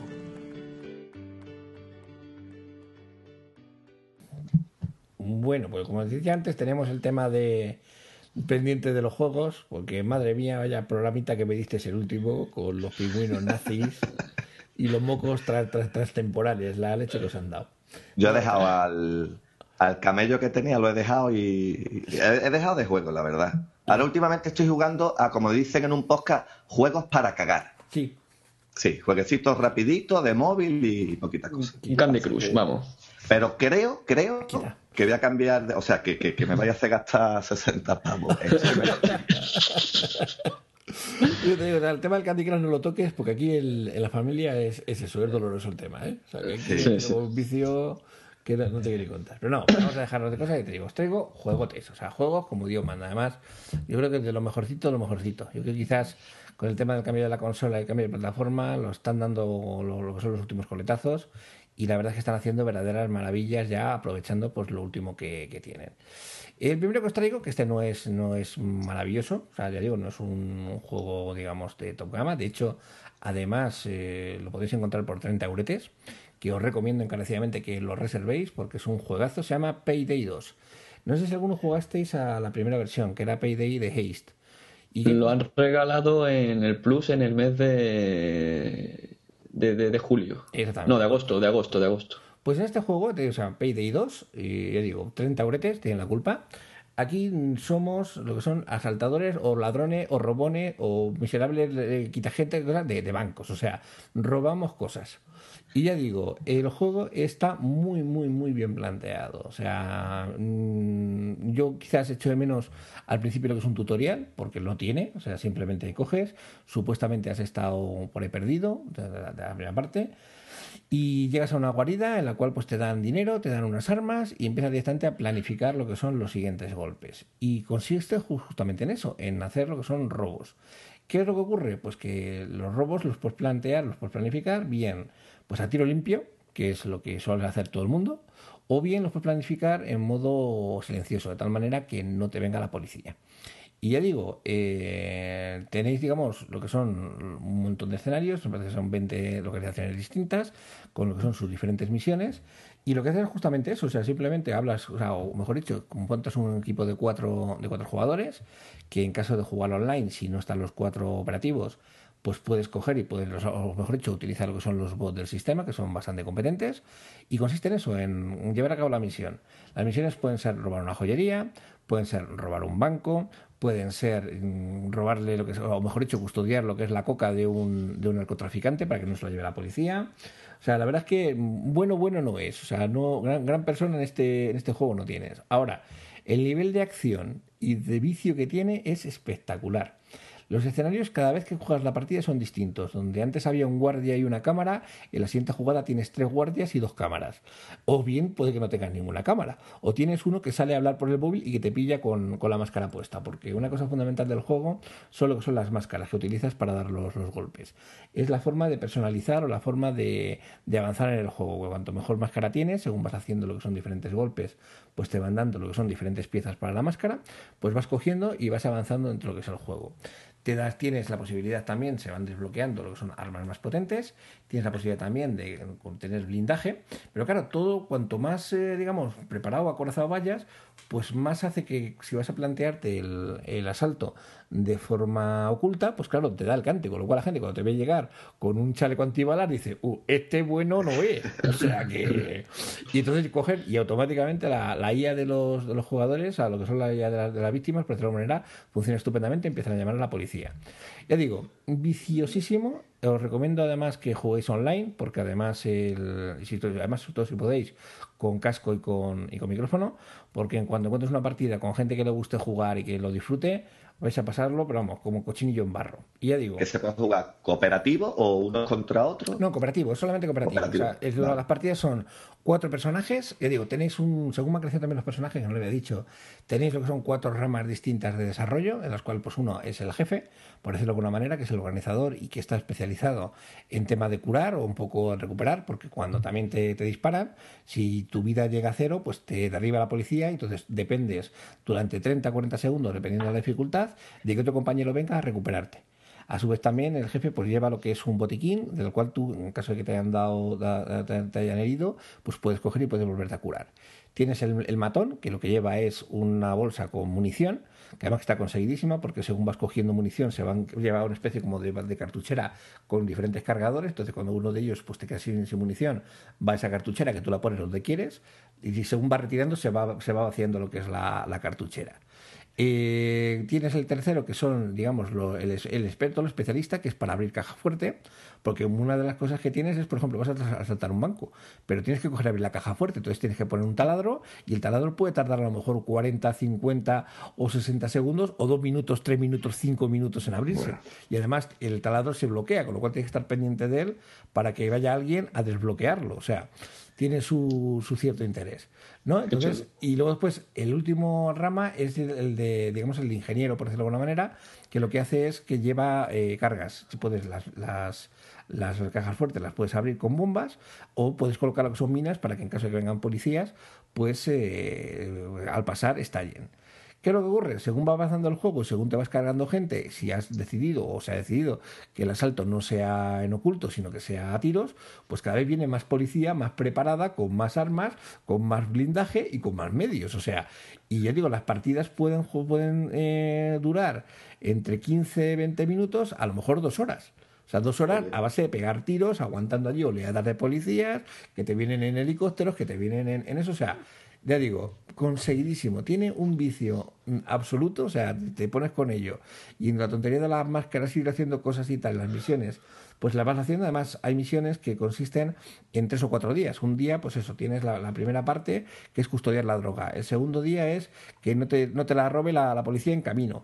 el tercero es que cojas y tengas que, coger y, llevársela a, o, o, mejor dicho, estás robando la droga a un capo y entrar en el banco y abrir la caja y quemar los 100 millones de dólares que te hay medio y mandarle la, la, hacer una, una, película para mandársela al capo para que vea que le has destruido los 100 millones de dólares. O sea, muy conseguido. O sea, la verdad es que está muy bien. el dinero lo sacas de las cajas fuertes, las sacas de las cajas de seguridad, las sacas de las joyas y van en bolsas. Que las bolsas, cuando llevas una bolsa, vas mucho más lento, con lo cual tienes que eh, montar una cadena entre los cuatro componentes del equipo para que finalmente consigas llevar las bolsas a la furgoneta donde te escapas. O sea, está muy, muy trabajado, está muy bien hecho, está muy, muy divertido. Ya digo, es absolutamente viciante. O sea, ya digo, entras a, en el minuto cero a jugar, no hay tutorial, no te enseñan nada, lo tienes que ir aprendiendo según vas funcionando. El tema de que los escenarios sean dinámicos, que cada vez sea distinto, aunque tengas el mismo escenario, pero que varíe completamente la forma de, de, la gente, la sensibilidad que tienen, los guardias que hay, las cámaras que hay, los detectores de movimiento, los detectores de sonido, etcétera. Y ya digo, es un vicio absoluto. O sea, es un juego que por 30 euros es que ni me lo pensaba. Hice a por él porque merece muchísimo la pena. ¿Y qué te gusta más juego? ¿En plan mamporro, tiro limpio o en plan tranquilito y pues sigilo? cuando consigues hacer el, el golpe en modo oculto, mola muchísimo. O sea, porque por supuesto también, según entras, pues empiezas a gritar a la gente, todo el mundo al suelo. Llevas bridas para coger rehenes, porque otra cosa también importante es que cuando si tienes los rehenes los atas con la brida, y entonces en caso de que alguno de ellos, os cuento, una vez que derriban a alguien tienes 30, 40 segundos para, para recuperarle. Si no le recuperas, pues eh, lo, lo detienen pero luego después eh, tienes la posibilidad de que lo puedas intercambiar por un rehén. Si tienes rehenes para, para coger y para intercambiar, y sobre todo si no has matado a nadie, porque también es importante no matar a, civiles, por decirlo de alguna manera. Entonces, siempre que se puede hacer un, un, un golpe, digamos, en oculto, es una gozada. Todos los escenarios y todas las misiones se pueden hacer en oculto. Puede ser más o menos difícil, pero se pueden hacer. Yo las he hecho con, con equipos de gente que le juegan de esta manera y es una maravilla. O sea, a base de gritar a la, porque la gente también, claro, si los rehenes tú no los controlas, salen corriendo por la calle y llaman a la policía. O sea, es que eh, eh, tened en cuenta la cantidad de variables que hay para que la poli no venga. Porque la poli en cuanto viene, es, ya, te digo, es oleada tras oleada tras oleada de policías a la vez. Empiezan los típicos policías americanos de, de camisa azul, luego llegan lo que son los, los, especiales, luego llega el SWAT, luego llegan los blindados y luego ya tienes incluso hasta lo que es un Juggernaut de, del Modern Warfare 3. ¿Sabes? Que viene con una coraza enorme que para, para, para cargártelo cuesta una barbaridad. Bueno, pues, pues lo tienes. Llevas un arma principal y llevas un arma secundaria. Y luego llevas también, te digo, el blindaje que, hayas elegido y el paquete según la especialización que tengas. Puedes tener, la, puedes abrir las cuatro especializaciones y puedes utilizar para cada una de ellas pues la, el, el gadget que quieras. O el botiquín, o las municiones, o el inhibidor de frecuencias para eliminar cámaras, o las minas para coger y para poner bombas. Ya digo, brutal. O sea, un juego que no está teniendo mucha repercusión, que la verdad es que está haciéndolo muy bien, pero muy en muy poquito a poco. Y ya digo, tiene un vicio absoluto. O sea, os va a encantar ser el malo de la película. ¿Y qué otras joyitas tienes por ahí, anda? Pues os traigo directamente otro también que es una, una, hay que reconocerlo que es un juego 10. O sea, es Gran Tefauto el 5, el, último. en dos palabras, impresionante. Impresionante. O sea, es un juegazo. O sea, hay que reconocerlo que, que lo están dando todo. La, esa última esa última oleada. Y la verdad es que ya digo, o sea, todos los que jugáis a Grand Theft Auto, que lo conocéis saber de qué va, es un sandbox que en este caso es ya no enorme, o sea, es monstruoso, es el mapa es gigantesco, o sea, ciudad, una ciudad completamente modelada, completamente viva, con gente que se habla, que conecta entre ellos, que tiene, hay incluso una red social, que la gente se conecta a la red social y pone cosas, eh, llueve, truena, se hace de día, se hace de noche, hay niebla, hay amanecer, hay atardecer, o sea, es una verdadera maravilla a nivel de sandbox.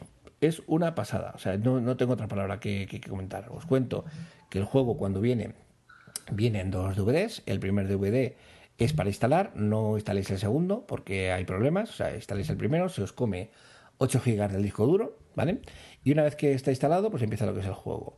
Y la diferencia con otros Grand Theft es que esta vez tienes lo que son una historia que va con, digamos, tres personajes que se, cuyas tramas están eh, conectadas entre sí.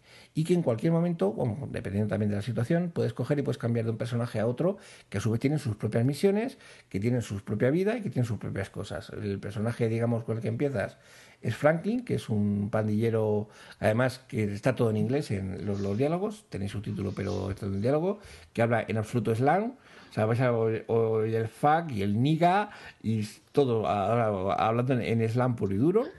Tenéis a Michael, que es un, ex eh, asaltante de banco retirado, que está en un programa de protección de testigos.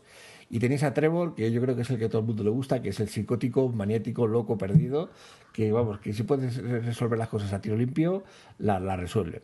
La historia está muy bien trenzada y de hecho, se digo, podéis jugar tranquilamente con un personaje y hacer lo que evolucione sin ningún tipo de problema. y lo que pasa es que también os digo, el mundo en este caso es, es tremendo, en el sentido que dentro de la ciudad que es Los Santos, ¿vale? Que es la, una mezcla de el San Andreas y demás, pues tenéis eh, club de golf, con lo cual podéis jugar una partida completa de golf, podéis jugar al tenis, podéis hacer un, triatlón, con el cual montaréis en bici, montaréis, nadaréis y correréis, podéis eh, hacer carreras de coches, de, coches, digamos, en medio de la ciudad clandestinas, tenéis carreras todoterreno, podéis montar en moto, podéis montar en quad, podéis montar en moto de agua, podéis navegar, podéis hacer submarinismo, o sea, la cantidad de actividades que tienes en la ciudad es impresionante. O sea, ya simplemente el pasear con un coche, pues viendo cómo llueve, con la música puesta, las emisoras me parece que no sé si son 18 o 20 emisoras distintas, que además música que vais a conocer, o sea,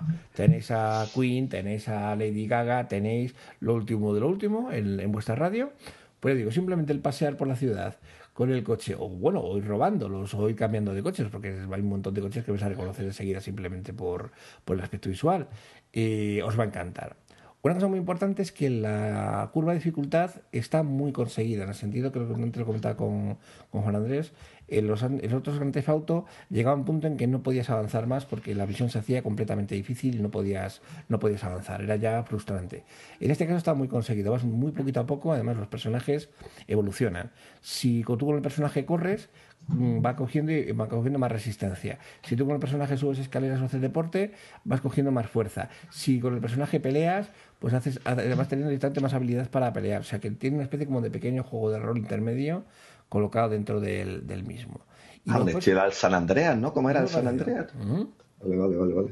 Has recogido un poco de, todos los demás, pero ya digo, corregido y aumentado. Gráficamente y visualmente es una delicia. O sea, mm, os va a encantar. Igual que, por ejemplo, Payday, pues es un juego quizás un poquito más tosco y que es un poco, pues lo, lo, no vais a tener grandes sorpresas a nivel gráfico. Aquí el Gran Theft Auto es flipante. O sea, hay que reconocerlo que simplemente irte a nadar al mar, a, la playa, o cruzar un río, o los canales o tal, es increíble. O sea, es una, una calidad gráfica monstruosa. Y ya digo, una ciudad completamente viva, con su propia red social. Vais a reconocer muchísimos guiños de, la vida real. Vais a, a, tener un montón de actividades, porque ya digo, no tienes un tiempo prácticamente en ninguna de las misiones. Y sobre todo la relación que existe entre los tres personajes principales. Que digo, la historia está terriblemente bien trenzada. Eso sí, es absolutamente irreverente. O sea, vais a encontrar con escenas de sexo cuando menos os lo esperéis. Que vais a decir, pero, ¿esto es un videojuego? O sea, de verdad, es, absolutamente mayor de 18 años 100%, ¿eh? O sea, esto para niños no es. Porque ya digo, hay personajes, y no voy a hacer spoiler, que vamos, que, vais a disfrutar. os recomiendo las misiones del paparazzi, que ya le encontraréis que es de, Franklin, o bien simplemente la presentación de, Trevor, que os va, os, va, van a, os, vais a alucinar. Ya digo, completa libertad. Tenéis, eh, lo que te digo, un, esto, un, funicular terrible que te lleva a la montaña. Tenéis pistas de arena tenéis carreteras, tenéis autopistas, tenéis playas, tenéis eh, paseos marítimos, tenéis ciudades, tenéis eh, túneles por debajo de la ciudad. O sea, explorar ese, solamente esa ciudad es ya un, trabajo. O sea, es, ya digo, increíble. Y según he escuchado también por primera vez submarino también, ¿no? Submarinismo, también puedes hacer submarinismo. Pues, le digo, es que el, nivel de, de, actividades fuera de, podéis ir al cine también. Por supuesto están los clubes de striptease, con lo cual también te puedes camelar a una de la bailarina para que te acompañe a casa. Por supuesto en, perfecto topless y en primer plano para que no te pierdas ningún detalle. O sea, le digo, tenéis todo lo que, lo que he comentado. Tenéis bares, tenéis cafeterías, tenéis un montón de cosas. Ya digo que, que está conseguidísimo. A mí me parece uno de los juegos, yo creo, ahora mismo más conseguidos y de hecho ha sido el juego, videojuego más caro, 200 millones de euros en, en 200 millones de dólares, perdón, en, para desarrollarlo y en el primer fin de semana recaudó mil millones de, dólares. O sea que ya está más que pagado. Que ¿Sabes, cuál es, ¿Sabes cuál es el problema? Dime. Que hoy es día uno. Sí, sí, pues pues, pues. Y el viernes yo ya voy a comprarlo. Yo lo digo que merece muchísimo la pena. Este ya digo, sí es caro. Siempre que podéis, por ejemplo, tirar de Zavio, tirar de, de otro sitio donde para, o si tenéis, eh, yo tenía puntos en la tarjeta de game y me salió bastante bien de precio. Pero vamos, cualquier cosa que os diga merece muchísimo la pena. Es un señor juego. O sea, sin paliativos y sin parangón. O sea, hay también vaya, por no tampoco testimoniar mucho la historia, tenéis también lo que son atracos y, eso, y asaltos a joyerías y tal, y la forma de que está organizado y cómo funciona es una gozada. O sea, los personajes son terriblemente carismáticos, os van a encantar con sus cosas, sus fuerzas buenas sus partes malas. Vais a tener una, empatía terrible con ellos, os van a parecer muchísimo que son vuestros amigos, vuestros colegas. También tenéis un perro y, por cierto, tenéis una aplicación en el iPhone para entrenarlo, para que el perrete pues lo, lo, cojáis. Que, por cierto, el perrete, como ve una perra por ahí suelta, se la zumba sin ningún tipo de problema. O sea, para que veáis hasta qué punto el juego es irreverente, ¿eh? O sea, yo os lo digo, que os vais a encontrar cosas que decir, pero leche, o sea, esto, esto está pasando, o sea... Ah, con, muchísimo cuidado. ¿La has pillado para la Play o para la Xbox? Para Xbox. Esta es lo, que cogí para la Xbox. Estoy cogiendo la juego para la Para la Play vendrá en un, en un Blu-ray, me figuro. Dos, dos, dos igual. Ah, dos también. Dos también y con instalación. O sea, necesitas instalación. De hecho, el juego es tan, tan exigente a nivel gráfico que tira del disco duro y del, y del CD. O sea, del, ah. del DVD para funcionar. O sea, y el segundo DVD lo metes cuando te lo diga el juego. Exactamente. el primero instala, el primero instala son, te digo, 20, 20 25, wow, 15, 15, 20 minutos dependiendo del, del S, se chupa 8 gigas del tirón y luego después el DVD también está funcionando, con lo cual tiene que funcionar, o sea, tienen que estar los dos trabajando a la vez. Y ya digo, o sea, es un espectáculo irte al paseo marítimo en un coche cuando está lloviendo, con la música de Queen o, saliendo por la radio. Yo con eso lo digo todo, o sea, le falta pues yo el, el, el, que por fumar, o sea... También me lo compro. No, de verdad, merece, merece mucho la pena. Este, si no puedo grabar con vosotros. Es un esfuerzo, pero merece mucho la pena. Yo a mí la verdad es que ha sido un juego que además ha ganado, ha, conseguido puntuaciones de 10 en, en GameSpot y demás que nunca dan un 10. Y ya digo, es que es un juego de 10. O sea, por supuesto tenéis para poner, haceros tatuajes, podéis cambiaros el pelo, podéis compraros ropa, podéis, o sea, ya digo, de todo. O sea, la verdad es que es una, una gozada os vais a disfrutar una barbaridad. Sobre todo, además el modo historia es larguísimo, o sea, larguito, tiene su, su cierto interés. Es mejor hacerlo de poquito a poco, no, no atracantándote. Y hoy, por ejemplo, salía una cosa nueva que es el multijugador, que está todo el mundo esperándolo también a ver qué han, qué han sacado. Yo todavía no lo he descargado, o sea, todavía no me he venido directamente a grabar y lo probaré luego después esta noche, a ver qué, qué, se han inventado, porque el, ya un modo multijugador con gente de real haciendo el cabra por la ciudad puede ser, vamos, bundo Oye, digo, y, eh, eh, vamos, es uno de los que tenéis que tener, sin duda. Os guste o no guste Grande Auto, id a por él, de verdad. Yo tuve que elegir entre Grandes Auto y FIFA y al final me compré el FIFA edición Real Betis por un pie, como debe ser, como mi nick indica, ¿no? Y bueno, el FIFA 14, pues digamos que más que un nuevo juego de fútbol, lo que han hecho es una actualización del FIFA 13, porque a nivel gráfico es muy parecido, pero han cambiado lo que son el tema de los menús, ahora es muy Microsoft, ¿no? A base de cuadraditos, te vas moviendo. Y luego lo que es la jugabilidad, el juego es más lento, es mucho más real. Eh, hay veces que el partido se traba en el medio del campo con el tema de los rebotes. O sea, es un partido real. Y una cosa buena que tiene es que si tú pones un partido 45 minutos, no vas a quedar 25-0 o 25-4. No. Si has puesto un partido de 45 minutos cada parte, la jugabilidad se ajusta al tiempo que has puesto de, partido. Es decir, si has puesto 45 minutos, pues el partido se trabará un poco más, costará más llegar al área, etcétera. La inteligencia artificial es espectacular este año, pero espectacular. Yo siempre he jugado a nivel máximo en el FIFA 13 y en este FIFA he tenido que bajar dos niveles porque me fundían. Me fundían. Y luego en el modo online pues han puesto alguna cosita nueva, como por ejemplo el poder jugar una temporada 2 contra 2. Si tienes un colega, pues para echarte una... En la misma consola estoy hablando, ¿eh? Que antes podías, pero en consolas distintas. Eh, ¿Qué más cositas? El tema del Ultimate Team que es lo de los cromos. Es decir, te dan unos cromos para empezar y tú tienes un equipo aleatorio. Eh, para que ese equipo funcione mejor, tienes que conseguir que, por ejemplo, los dos defensas que están juntos defensa central, el defensa central izquierdo, defensa central derecho, pues si son del mismo equipo o tienen la misma nacionalidad, van a tener más feeling, por lo tanto la media a los jugadores les sube. ¿Y qué puedes hacer? Pues puedes comprar más cromos e intercambiar cromos no lo sé todavía, pero creo que también, porque todavía no le da mucha caña. Y luego puedes jugar tu equipo de Ultimate Team contra el equipo de Ultimate Team de un amigo tuyo. El tema social también ha mejorado mucho. Ahora para poder mandar mensajes con tus amigos que tengan el FIFA, ya no es necesario darle al botón PS, buscar a tu amigo, etcétera. No, ahora tú le das al botón estar en cualquier momento del juego mientras no sea dentro del partido y te sale un listado de todos los amigos tuyos que tienes agregado a la Play y tienen el FIFA. Y le puedes mandar un mensaje desde el mismo juego sin tener que salir de él. Incluso una invitación para jugar un partido también, ya no hay que salir del juego. Y también puedes ver que, bueno, cada vez que un amigo tuyo está jugando, eh, tal y como termina el partido, arriba, a la derecha, le sale una notificación diciéndote cómo ha quedado su partido, los problemas que ha habido en el partido, etcétera, etcétera. O cómo va en su modo carrera, o etcétera. Muy social, muy social en ese aspecto.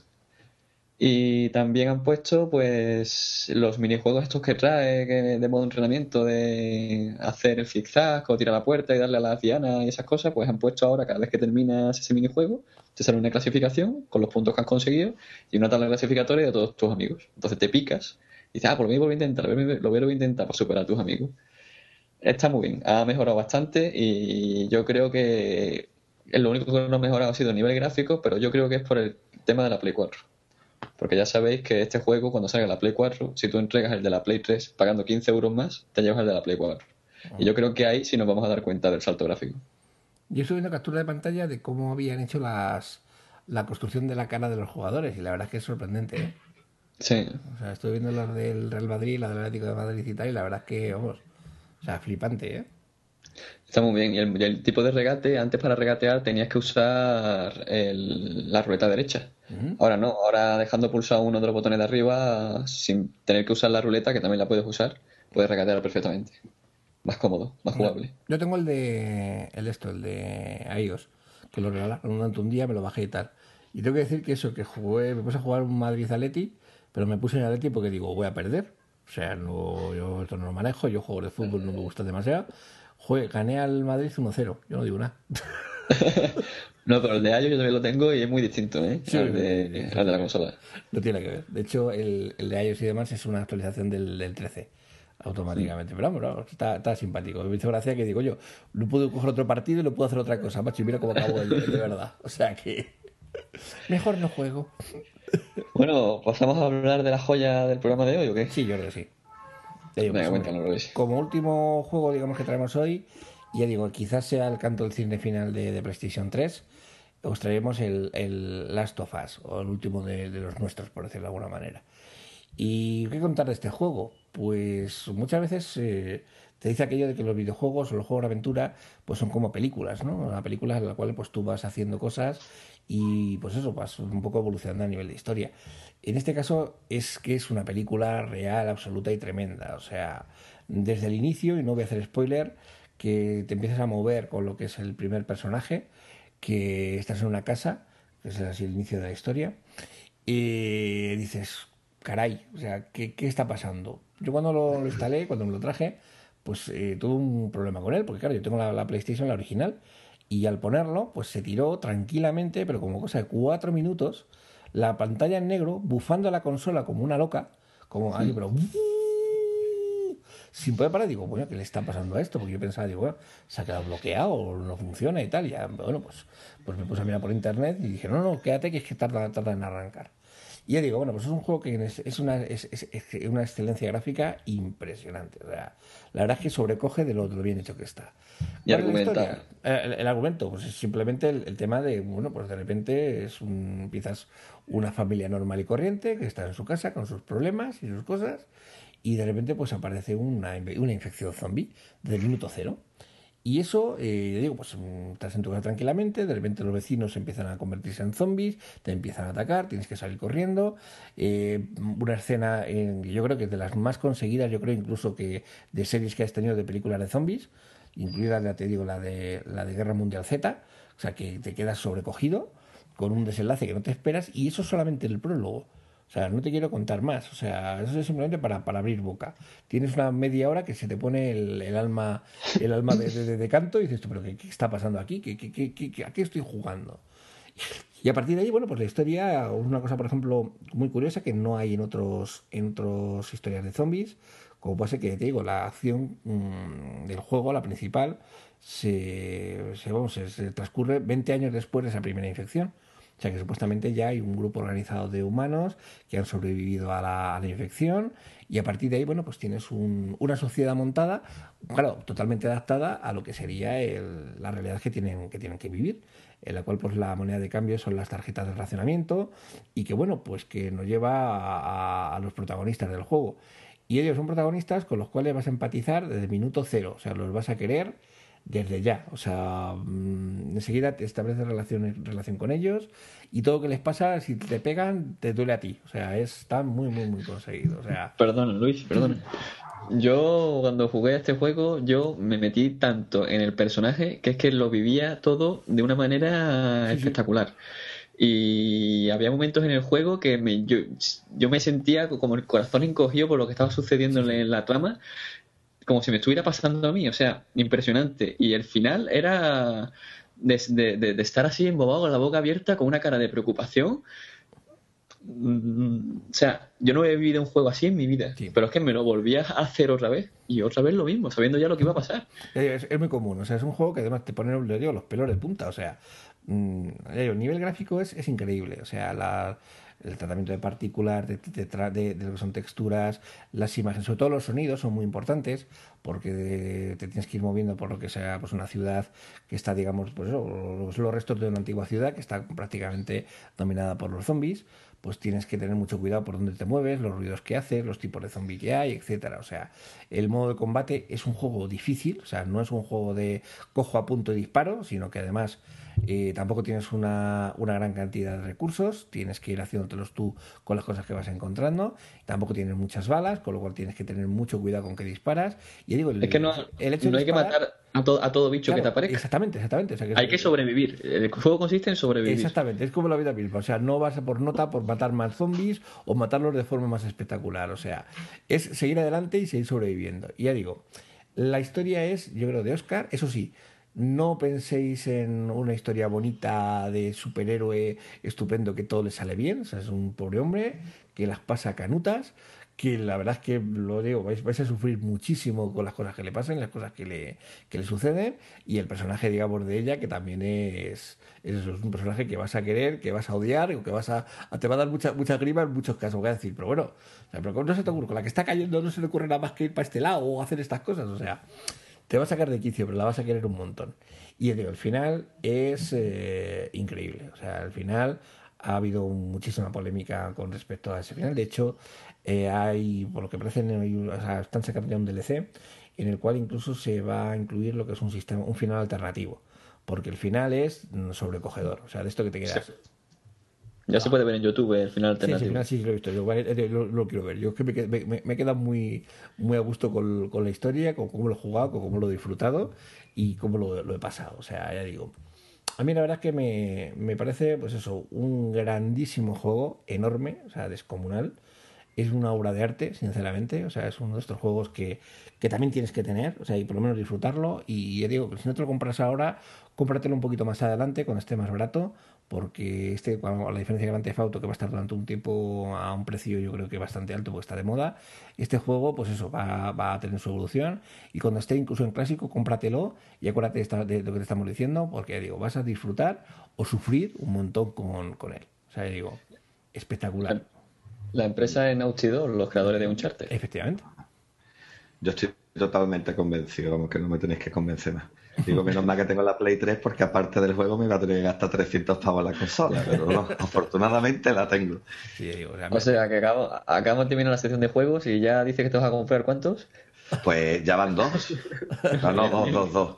Dos, porque es que ya la economía no da para más. Eh, gracias, Fauto, me lo compro seguro y este yo creo que tampoco voy a esperar. Voy a mirar a ver los foros del otro lado en el mercadillo, que suele haber de vez en cuando alguna ofertita buena.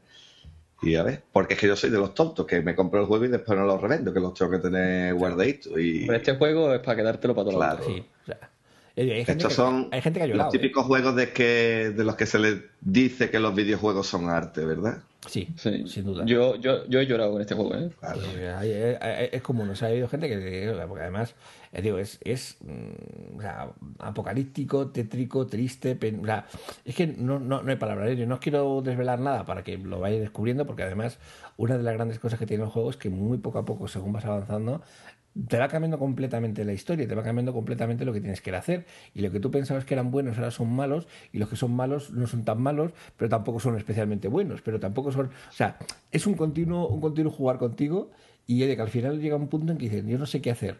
Si quedarme quieto, voy para adelante, voy, porque o sea, te, llega hasta desconcertar muchas veces de lo, de lo bien planteado que está. Sinceramente te digo, una gozada. Y digo, técnicamente es un es una, una delicia, es una barbaridad a nivel, ya digo, sobre todo el, el, nivel de, de inmersión que tienes en según qué, en según qué zonas y en según qué... Vamos, en general el juego, o sea, todo el juego está conseguidísimo. De ese prólogo, que ya os digo, os va a dejar con la boca abierta y vas a tener la primera media hora así de, de inmersión, de decir, ahora, esto es lo que te espera, hasta ya lo que es la, la, los demás es largo. Tienes, tienes juego para, para un tiempo, ¿eh?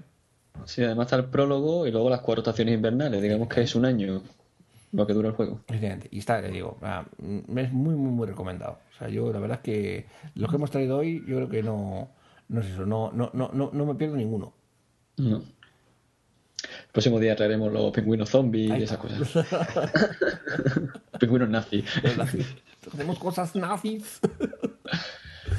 bueno. Venga, vamos a la serie.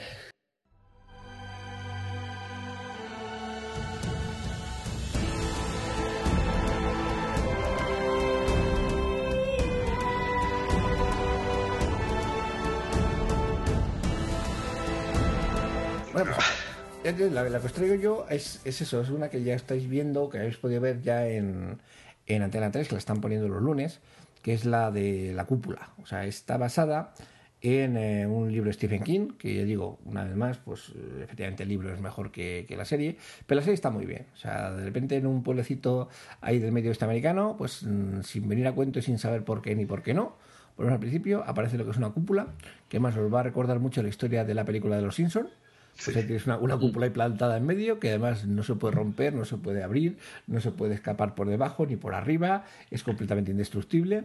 Y sobre todo lo que analiza y lo que estudia es pues, un poco cómo serían las relaciones humanas de un grupo que está completamente aislado del, del exterior. Y ya digo, eh, está muy bien resuelta, la verdad es que la serie, hombre, a mí me gusta más el libro, no es, no es comentario gafapasta, es que el libro es, eso, entra más en profundidad en este tipo de cosas. Ya sabéis que, que Stephen King no, pero otra cosa, pero de escribir no, no se corta el, tío en nada. Y ya digo, o sea, es muy entretenida, teniendo en cuenta, hombre, no, no, no, es una serie así que, que tenga gran renombre, ni creo que tenga segunda, segunda parte, pero que la verdad es que es muy entretenida de ver. Yo la verdad es que la vi en versión original cuando salió este verano y a mí me, me satisfizo bastante. Me pareció muy redonda, muy bien hecha. Además, los personajes y los actores no son del todo conocidos, van a sonar caras, pero no son grandes estrellas. Y con un presupuesto, digamos, medio bajo, la verdad es que entretiene muy bien y cumple lo que es su, su papel estupendamente. yo os la recomiendo así como, como cosa rara y ya hablaremos de Breaking Bad otro día. Sí, sí, sí. Que por cierto sale el cuñado, ¿no? Sí, sí, sale, sale. Yo la estoy viendo, voy por el episodio 8 y, como tú dices, bastante resultona, muy entretenida. A mí me sorprendió mucho, o sea, digo, sin hacer ruido, pues la verdad es que, a mí me gustó bastante. Pues yo traigo una película y yo creo que aquí todos nos hemos criado o visto la serie de Dragon Ball, ¿no? Sí. Cierto. Todo el mundo sabe quién es Akira Toriyama, etcétera. Esa serie se llegó Dragon Ball Z, luego llegó el Dragon Ball GT este que fue una puta mierda. Perdón. perdón, perdón. Y ya tengo que poner lo de explicit en el podcast, me cago en la. Bueno, pues Akira Toriyama ha vuelto y ha creado una película que se llama Dragon Ball Z, la batalla de los dioses. Tremendo. Akira Toriyama vuelve. Eh, por fin vamos a ver a Goku sin puntitos, medio pixelado, como lo veíamos cuando éramos más, jóvenes, ¿no? Ahora lo vamos a ver en alta definición, convertido en super guerrero. Y, y, bueno, está esta película y luego Akira Toriyama retoma la serie justamente donde acaba esta película. ¿Vale? Esta película va a llegar al cine aquí a España. De momento se puede ver subtitulada en castellano ya bajándola de internet. Eh, Pero bueno, a eh, todos los fans de Bola de Dragón, ¿eh? Y los videoclips habituales que se dice. Ahí está. A todos los fans de Bola de Dragón ya saben que eh, nuestro Dios ha vuelto. ¿Quién no, no ha hecho un onda vital en el colegio, por favor? Pues nada, eh, habrá que verla. Yo, yo es que no he visto la película, yo era simplemente por, dejar el comentario de. Ah, vale, vale, vale, perfecto, perfecto. Ah, pues habrá que verla. Yo creo que al cine no iré a verla. No, no. Yo ya la tengo, yo ya la tengo de, del videoclub. Vale, vale.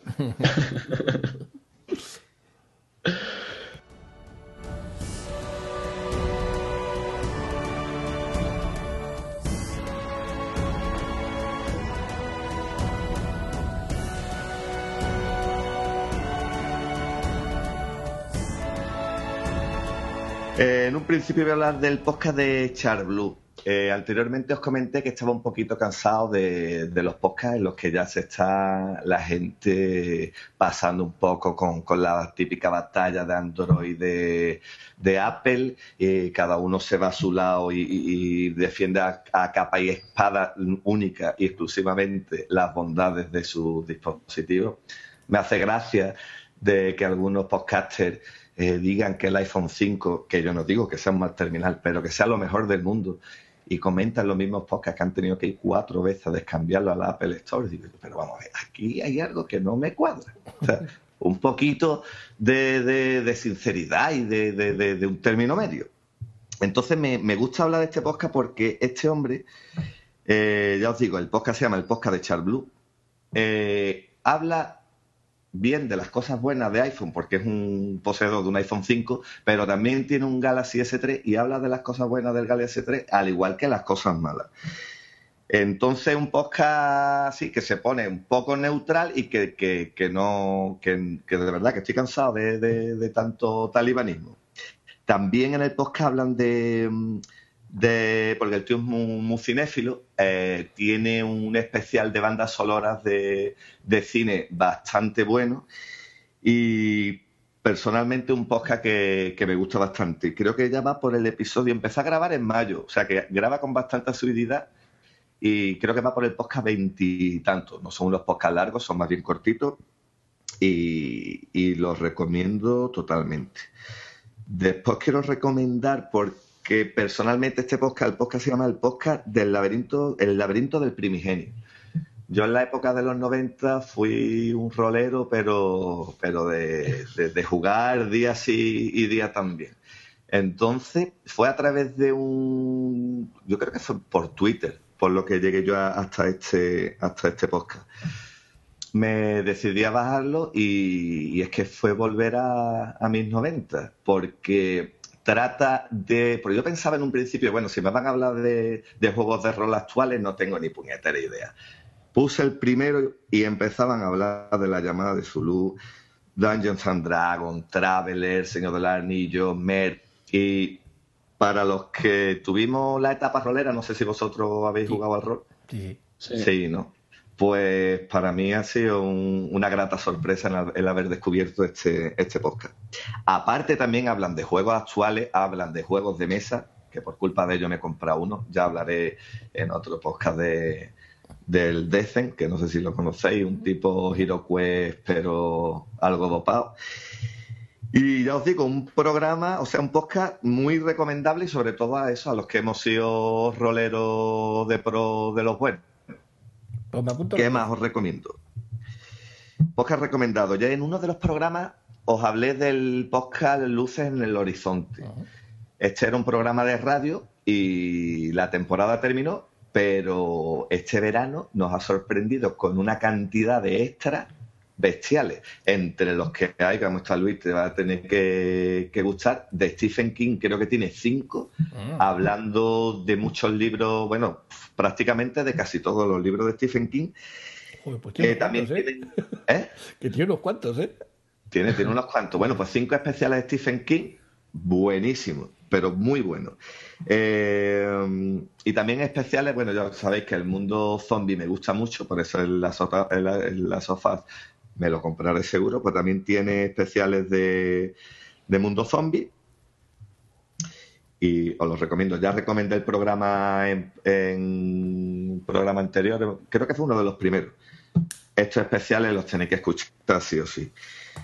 ¿Qué más? Os recomiendo así de este veranito que está escuchando. Eh, hay un podcast que se llama Proyecto Chromatic.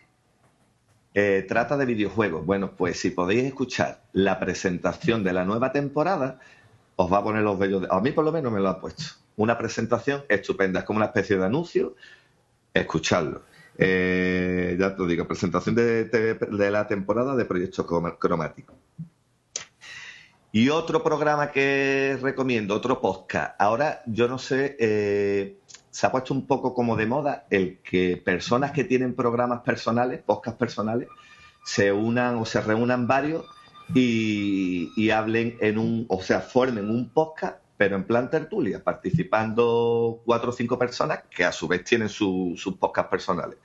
Pues os recomiendo el programa de Tecnovida 3.0, uno que entrevistan a Converso y hablan de, de los inicios o sus inicios en el mundo tecnológico, pero es que sus inicios en el mundo tecnológico son mis inicios en el mundo tecnológico.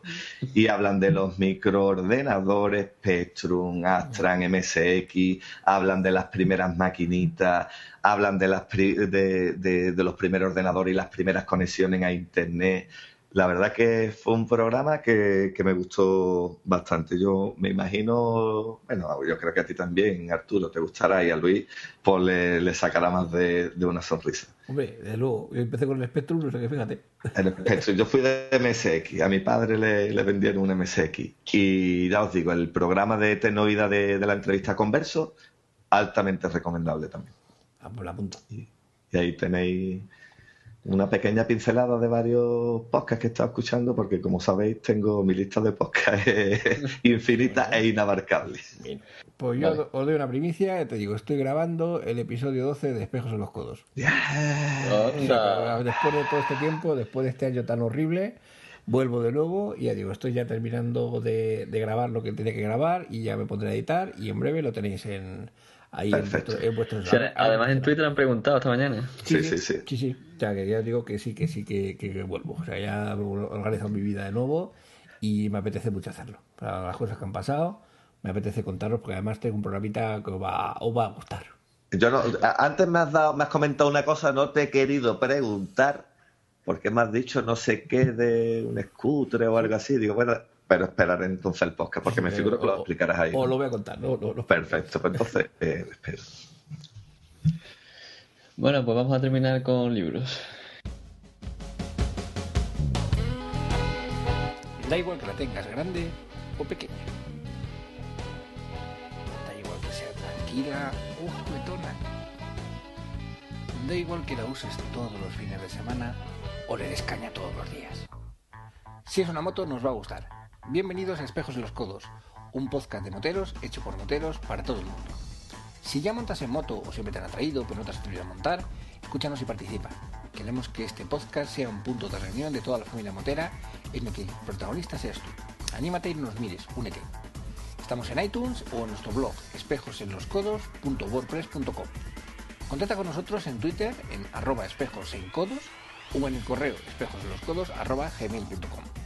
Te damos voz para que nos hables de tus experiencias, tu equipamiento, tus rutas y tu forma de vivir el mundo de la moto. Únete a esta tertulia de amigos sobre lo más divertido que se puede hacer con la ropa puesta. ¿Qué montar en moto? ¿Pero qué estás pensando ya, cochino, marranote? Bueno, pues yo voy a hablar de una pequeña sorpresa que nos dio Bruno Nievas, creo que fue el, a principios del mes pasado o, en agosto. Eh, nos dijo que nos iba a dar una sorpresa y la sorpresa fue eh, un relato corto basado eh, en una idea del polifacético Luis Gendera. Hizo, le, comentó una idea que tenía a Bruno y, Bruno Nievas pues ha hecho un, relato corto. Eh, yo lo compré a 0,96, en un principio nada, 0,96 euros, o sea, bastante baratito. En un principio solo, solo se vendía en Amazon, yo lo compré a través de Amazon, pero creo que ya hay varias, varias empresas o varias páginas que, venden el, relato. Bien, pues en este relato nos cuenta la, bueno, no la vida, trata de un, de un escritor de, de libros de espionaje. Entonces este escritor tiene un problema, que se le agotan las ideas, pero tiene que escribir libros porque hay una compañía cinematográfica que está haciendo las películas de, basadas en estos libros y forzosamente tiene que escribir libros. ¿A qué recurren? Bueno, sabemos que Bruno Nieva en todos sus relatos mete un poquito de tecnología un poquito superior a, la cosa que hay actualmente. Bueno, pues en este relato hay una empresa que tiene una máquina que, digamos, graba los sueños de, las personas. Entonces el escritor, eh, cada, todas las noches se, se conecta a esa máquina y digamos que hace como una especie de película, hace una, una, película de lo que el, escritor sueña. Y a partir de ahí, eh, el escritor escribe sus libros. El problema, voy a, voy a hacer súper, súper, súper, súper, porque es que sabes que yo suelo cometer, o sea, que siempre meto un spoiler y meto la pata. Voy a ser muy conciso y muy cortito. El problema es que en una, o sea, cuando ya está a punto de terminar el libro, en la última escena, empiezan a mezclarse la realidad. Dentro de la realidad salen cosas de las que el escritor sueña. Y ahí hay una historia de realidad, fantasía, cosas de la, de la fantasía que, que está en el mundo real, bastante interesante y, con un final muy, muy, muy sorprendente un relato de 100 páginas aproximadamente, bueno, vos sabéis que con el Kindle no va por página, va por porcentaje, pero yo me lo leí de un tiro. No tuve ni que, que, en una noche me lo leí. Y os lo recomiendo encarecidamente. Baratito y interesante. Y la verdad que estoy esperando al, corto, vamos, me figuro que tardará, un corto no, no se hace de, hoy a mañana, al corto que van a hacer el Luis Andera, a ver qué, qué sale. Con ganas, con ganas. Sí. Pues yo te digo, yo siguiendo también con Bruno, yo digo, eh, tuve la oportunidad de este verano de, leer la siguiente novela, después de Realidad Aumentada, que es Holocausto Manhattan. Y bueno, pues en este caso no hay zombies, o. Sin embargo, eh, pues bueno, pues yo digo, es un libro, mm, vamos a decir así, yo creo que, que muy maduro. O sea, después de, de quizás alguna, alguna otra crítica que comentaban que bueno pues que notaba que Bruno no era un, autor digamos profesional sino que se estaba haciendo que estaba publicando. O sea de hecho hay una diferencia muy grande entre la primera vez que puso a disposición de todo el mundo la primera parte de, de realidad aumentada con respecto al, producto final. Bueno pues en este caso digo es un libro ya muy maduro muy pensado. Es ya o sea ya no tiene ningún tipo de deje o de ¿cómo te diría? de mm, pecado de juventud. O sea, es un libro ya muy interesante que además eh, pues mezcla dos, dos, líneas temporales en la, propia historia de la novela y que además, bueno, pues que, que, a mí la verdad que me ha encantado, o sea, como bien comentabas antes, pues tiene, tiene la, la manía de poner siempre un poquito de nuevas tecnologías, en este caso no es tanto un aparato, sino un tipo de droga que bueno pues que luego pues está investigando porque además también pues ha puesto referencias en, en el libro para que puedas ir tirando un poco del tema y la verdad es que pues efectivamente existen o sea que no es algo que se haya inventado. Y ya digo eh, tienen esas dos líneas temporales la primera es pues un poco en, en la actualidad o un poco a futuro con la ciudad de Nueva York además unos personajes que sobre todo el, el detective pues yo reconozco mucho lo que son los típicos pues, de, de los personajes de detectives de novela negra.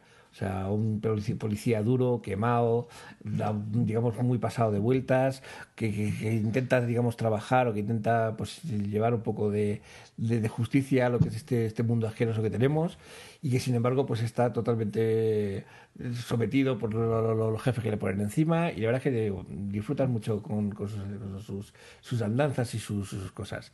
Y luego una segunda línea temporal que es justo pues en todo el tema de la ocupación nazi de, de Polonia y demás. Y la verdad es que digo, luego pues las dos historias se van entrelazando, va prácticamente un episodio en, en esta línea, digamos, actual y otro episodio en lo que es el campo de concentración, que al final se enlazan de forma estupenda que hablan de un poco del tema, digamos, fin del mundo, que está bastante de moda, porque por ejemplo otro, otro libro que pude leer este verano pues fue el, Inferno de, de, Dan Brown, que también pues mete otra otra otra amenaza futura también. Y bueno, digo, a mí me ha gustado mucho, sobre todo me parece ya un libro muy muy profesional, o sea, ya es un libro que, que se ve que está trabajado, que está pensado, que está, mm, digamos, como te diría, o sea, que lo han, lo, leído, lo han releído varias personas, le han dado sus puntos de vista, lo ha, digamos, madurado con tiempo y ya digo, ya no tienes esos dejes o esas cosas que les achacaban al principio de en realidad aumentada. O sea, este es un libro ya muy maduro que está muy bien hilado, muy bien contado, los personajes están muy bien descritos, tiene una riqueza de más allá de lo que es la propia historia y que se lee realmente muy fácil. O sea, una vez que te atrapa, que pasas, digamos, el primer episodio y te enlazas con el segundo y empiezas a ver qué es lo que está pasando, pues te va a costar el soltarlo. A mí la verdad es que digo, me, me gustó mucho y creo que digo que es un, un, segundo escalón realmente muy muy muy interesante y que yo creo que Bruno pues nos va a dar muchos grandes momentos en, en la literatura. Luego la verdad es que no me cabe la menor duda. A mí el tema de, del, campo de concentración me ponía los vellos de punta. ¿eh? Sí, sí, sí. O sea, además está... Es que lo, se documentó bien. Sí. ¿eh? Hay, hay una parte de crudeza, vamos a decirlo así, o de, mm, digamos, de realidad en este libro que, la, que ya digo que, que se nota. O sea, es mucho más, más duro y más, más eh, complicado en algunos puntos de leer que no el de realidad aumentada. O sea, más adulto es mucho más adulto, o sea, sobre todo mucho más, mucho más, más pensado. Ya digo, los personajes vais a con sus guiños y sus dejes, porque siempre te los, te los pone. El de libro aparte te dan a sonreír, pero que sí es cierto que, que se le ve muchísimo más trabajado. El libro, la verdad que es una, una novela mitad digamos, género de catástrofes, mitad novela negra, mitad eh, historia, que la verdad a mí me, ha cautivado. A mí me gustó mucho, disfruté mucho con él, ya digo, me costó dejarlo, además me pilló, pues este lo leí casi, pues eso, prácticamente según salió un poco, un poquito después, y todavía estaba trabajando y vamos, me, me costaba el dejarlo por la noche porque te lías, te lías un poquito más, un poquito más, un poquito más, y al final te, te empapurrar 100 páginas sin, sin darte cuenta. O sea, yo lo recomiendo muchísimo. Es un libro que, que se lee fácil, que te va a hacer sonreír y sobre todo también pensar, que es una cosa interesante y que bueno, pues mm, digamos que no tiene un final, vamos a decir así, feliz como todos, o el final que todo el mundo se esperaría, sino que esto de que el típico que hay una catástrofe que va a surgir y que se va a producir, pues la catástrofe en este caso se produce. Entonces, pues hay que trabajar, trabajar, lidiar con ella y ver qué es lo que pasa. No os cuento más para no hacer spoiler, pero vamos, leedlo que está, está muy bien. Otra cosa que me gusta a mí mucho de eh, autores que está apostando muy fuerte por, por precios razonables de, de los libros electrónicos. Absolutamente. Yo creo que, es, una, gran baza. Y ya digo que es que además no te merece la pena ni piratearlo, porque no, te, no, te, eso, no, no, te va a costar. Y además, sobre todo, la relación calidad-precio, por decirlo de alguna manera, es fantástica. O sea, tienes muy, un muy buen libro. Ya digo, todos aquellos que decían que de aumentada, que era quizás a lo mejor un poquito obra novel, pues en este caso van a tener un libro de verdad ya maduro, asentado, y que si en vez de poner Bruno Nievas hubieras puesto Michael Crichton, pasaría perfectamente por, por él. O sea, digo, es además, eh, siguiendo con esta línea de Michael Crichton, es muy guionizable. O sea, es una película prácticamente hecha. O sea, ya lo único que falta es ponerle caras a los protagonistas a rodar, porque está, está, digo, está, está, muy, muy, muy, muy bien. A mí, yo digo, me gustó muchísimo. Últimamente estamos dándole fuerte a los autores españoles. Estamos apoyándolo ahí, como debe ser. Debe ser. Bueno, creo que para ser el primer episodio de la segunda temporada va completito, ¿no? Sí, está bien, está bien. y, de grandes cosas, además. Sí. Cierto. Bueno, pues creo que me toca a mí la despedida, ya que no he presentado. Así que vamos allá. Bueno, de correíto y eso no, no tenemos nada, ¿no? En esta vacación. prácticamente, o sea, y si tenemos alguno, yo creo que lo hemos ido contestando en, en eso, en offline, o sea, que, que bueno. Entonces, si nos ha pasado alguno, pues darnos un toque y lo, lo contestamos, ¿eh? Que, se nos ha podido pasar. Bueno, y a la gente decirle que el que quiera escribirnos, que adelante, que nos dé sus recomendaciones, o que nos haga como hacemos nosotros, que nos dé su, una serie, un juego, un libro y un podcast, y nosotros lo, comentamos aquí. O si, quiere, si quiere venir, vamos, está invitado. O si se quiere venir de invitado, también adelante. Así que si nos queréis escribir, nos podéis escribir a lac.elpodcast.com. Luego nuestra página web es lacpodcast.es. Y luego nuestros respectivos Twitter. El Twitter del podcast es arroba lagpodcast. El Twitter del señor Luis es arroba lherreros. El Twitter del señor Juan Andrés es Juan Andrés 360. ¿Es 360 Juan Andrés. 360 Juan Andrés. Y el mío es arroba arturbético con H intercalada y con K. Muy bien. Y nada, se... hemos terminado. Sí, señor. Pues como siempre, un pues, placer. Esperemos grabar lo antes posible y no, que no nos pase nada grave. que tenemos un otoño caliente, caliente. O sea, tenemos que grabar como sea. Ahí está. Vamos a estar muy ocupados jugando los grandes autos, pero eso sí, sacaremos un hueco. ahora tenemos un problema. Para jugar multijugador, ahora cómo lo vamos a hacer. Lo digo para jugar entre nosotros. Ahí... ya, ya, ya voy a tener que comprar de la 360.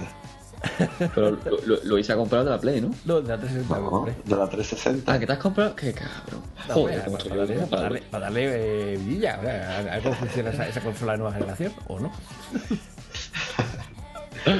Así que nada, veremos, veremos cómo lo solucionamos. Bueno. Pues nada, chicos. Nos vemos en el próximo episodio. Sí, un placer, como siempre. Chao. Hasta luego.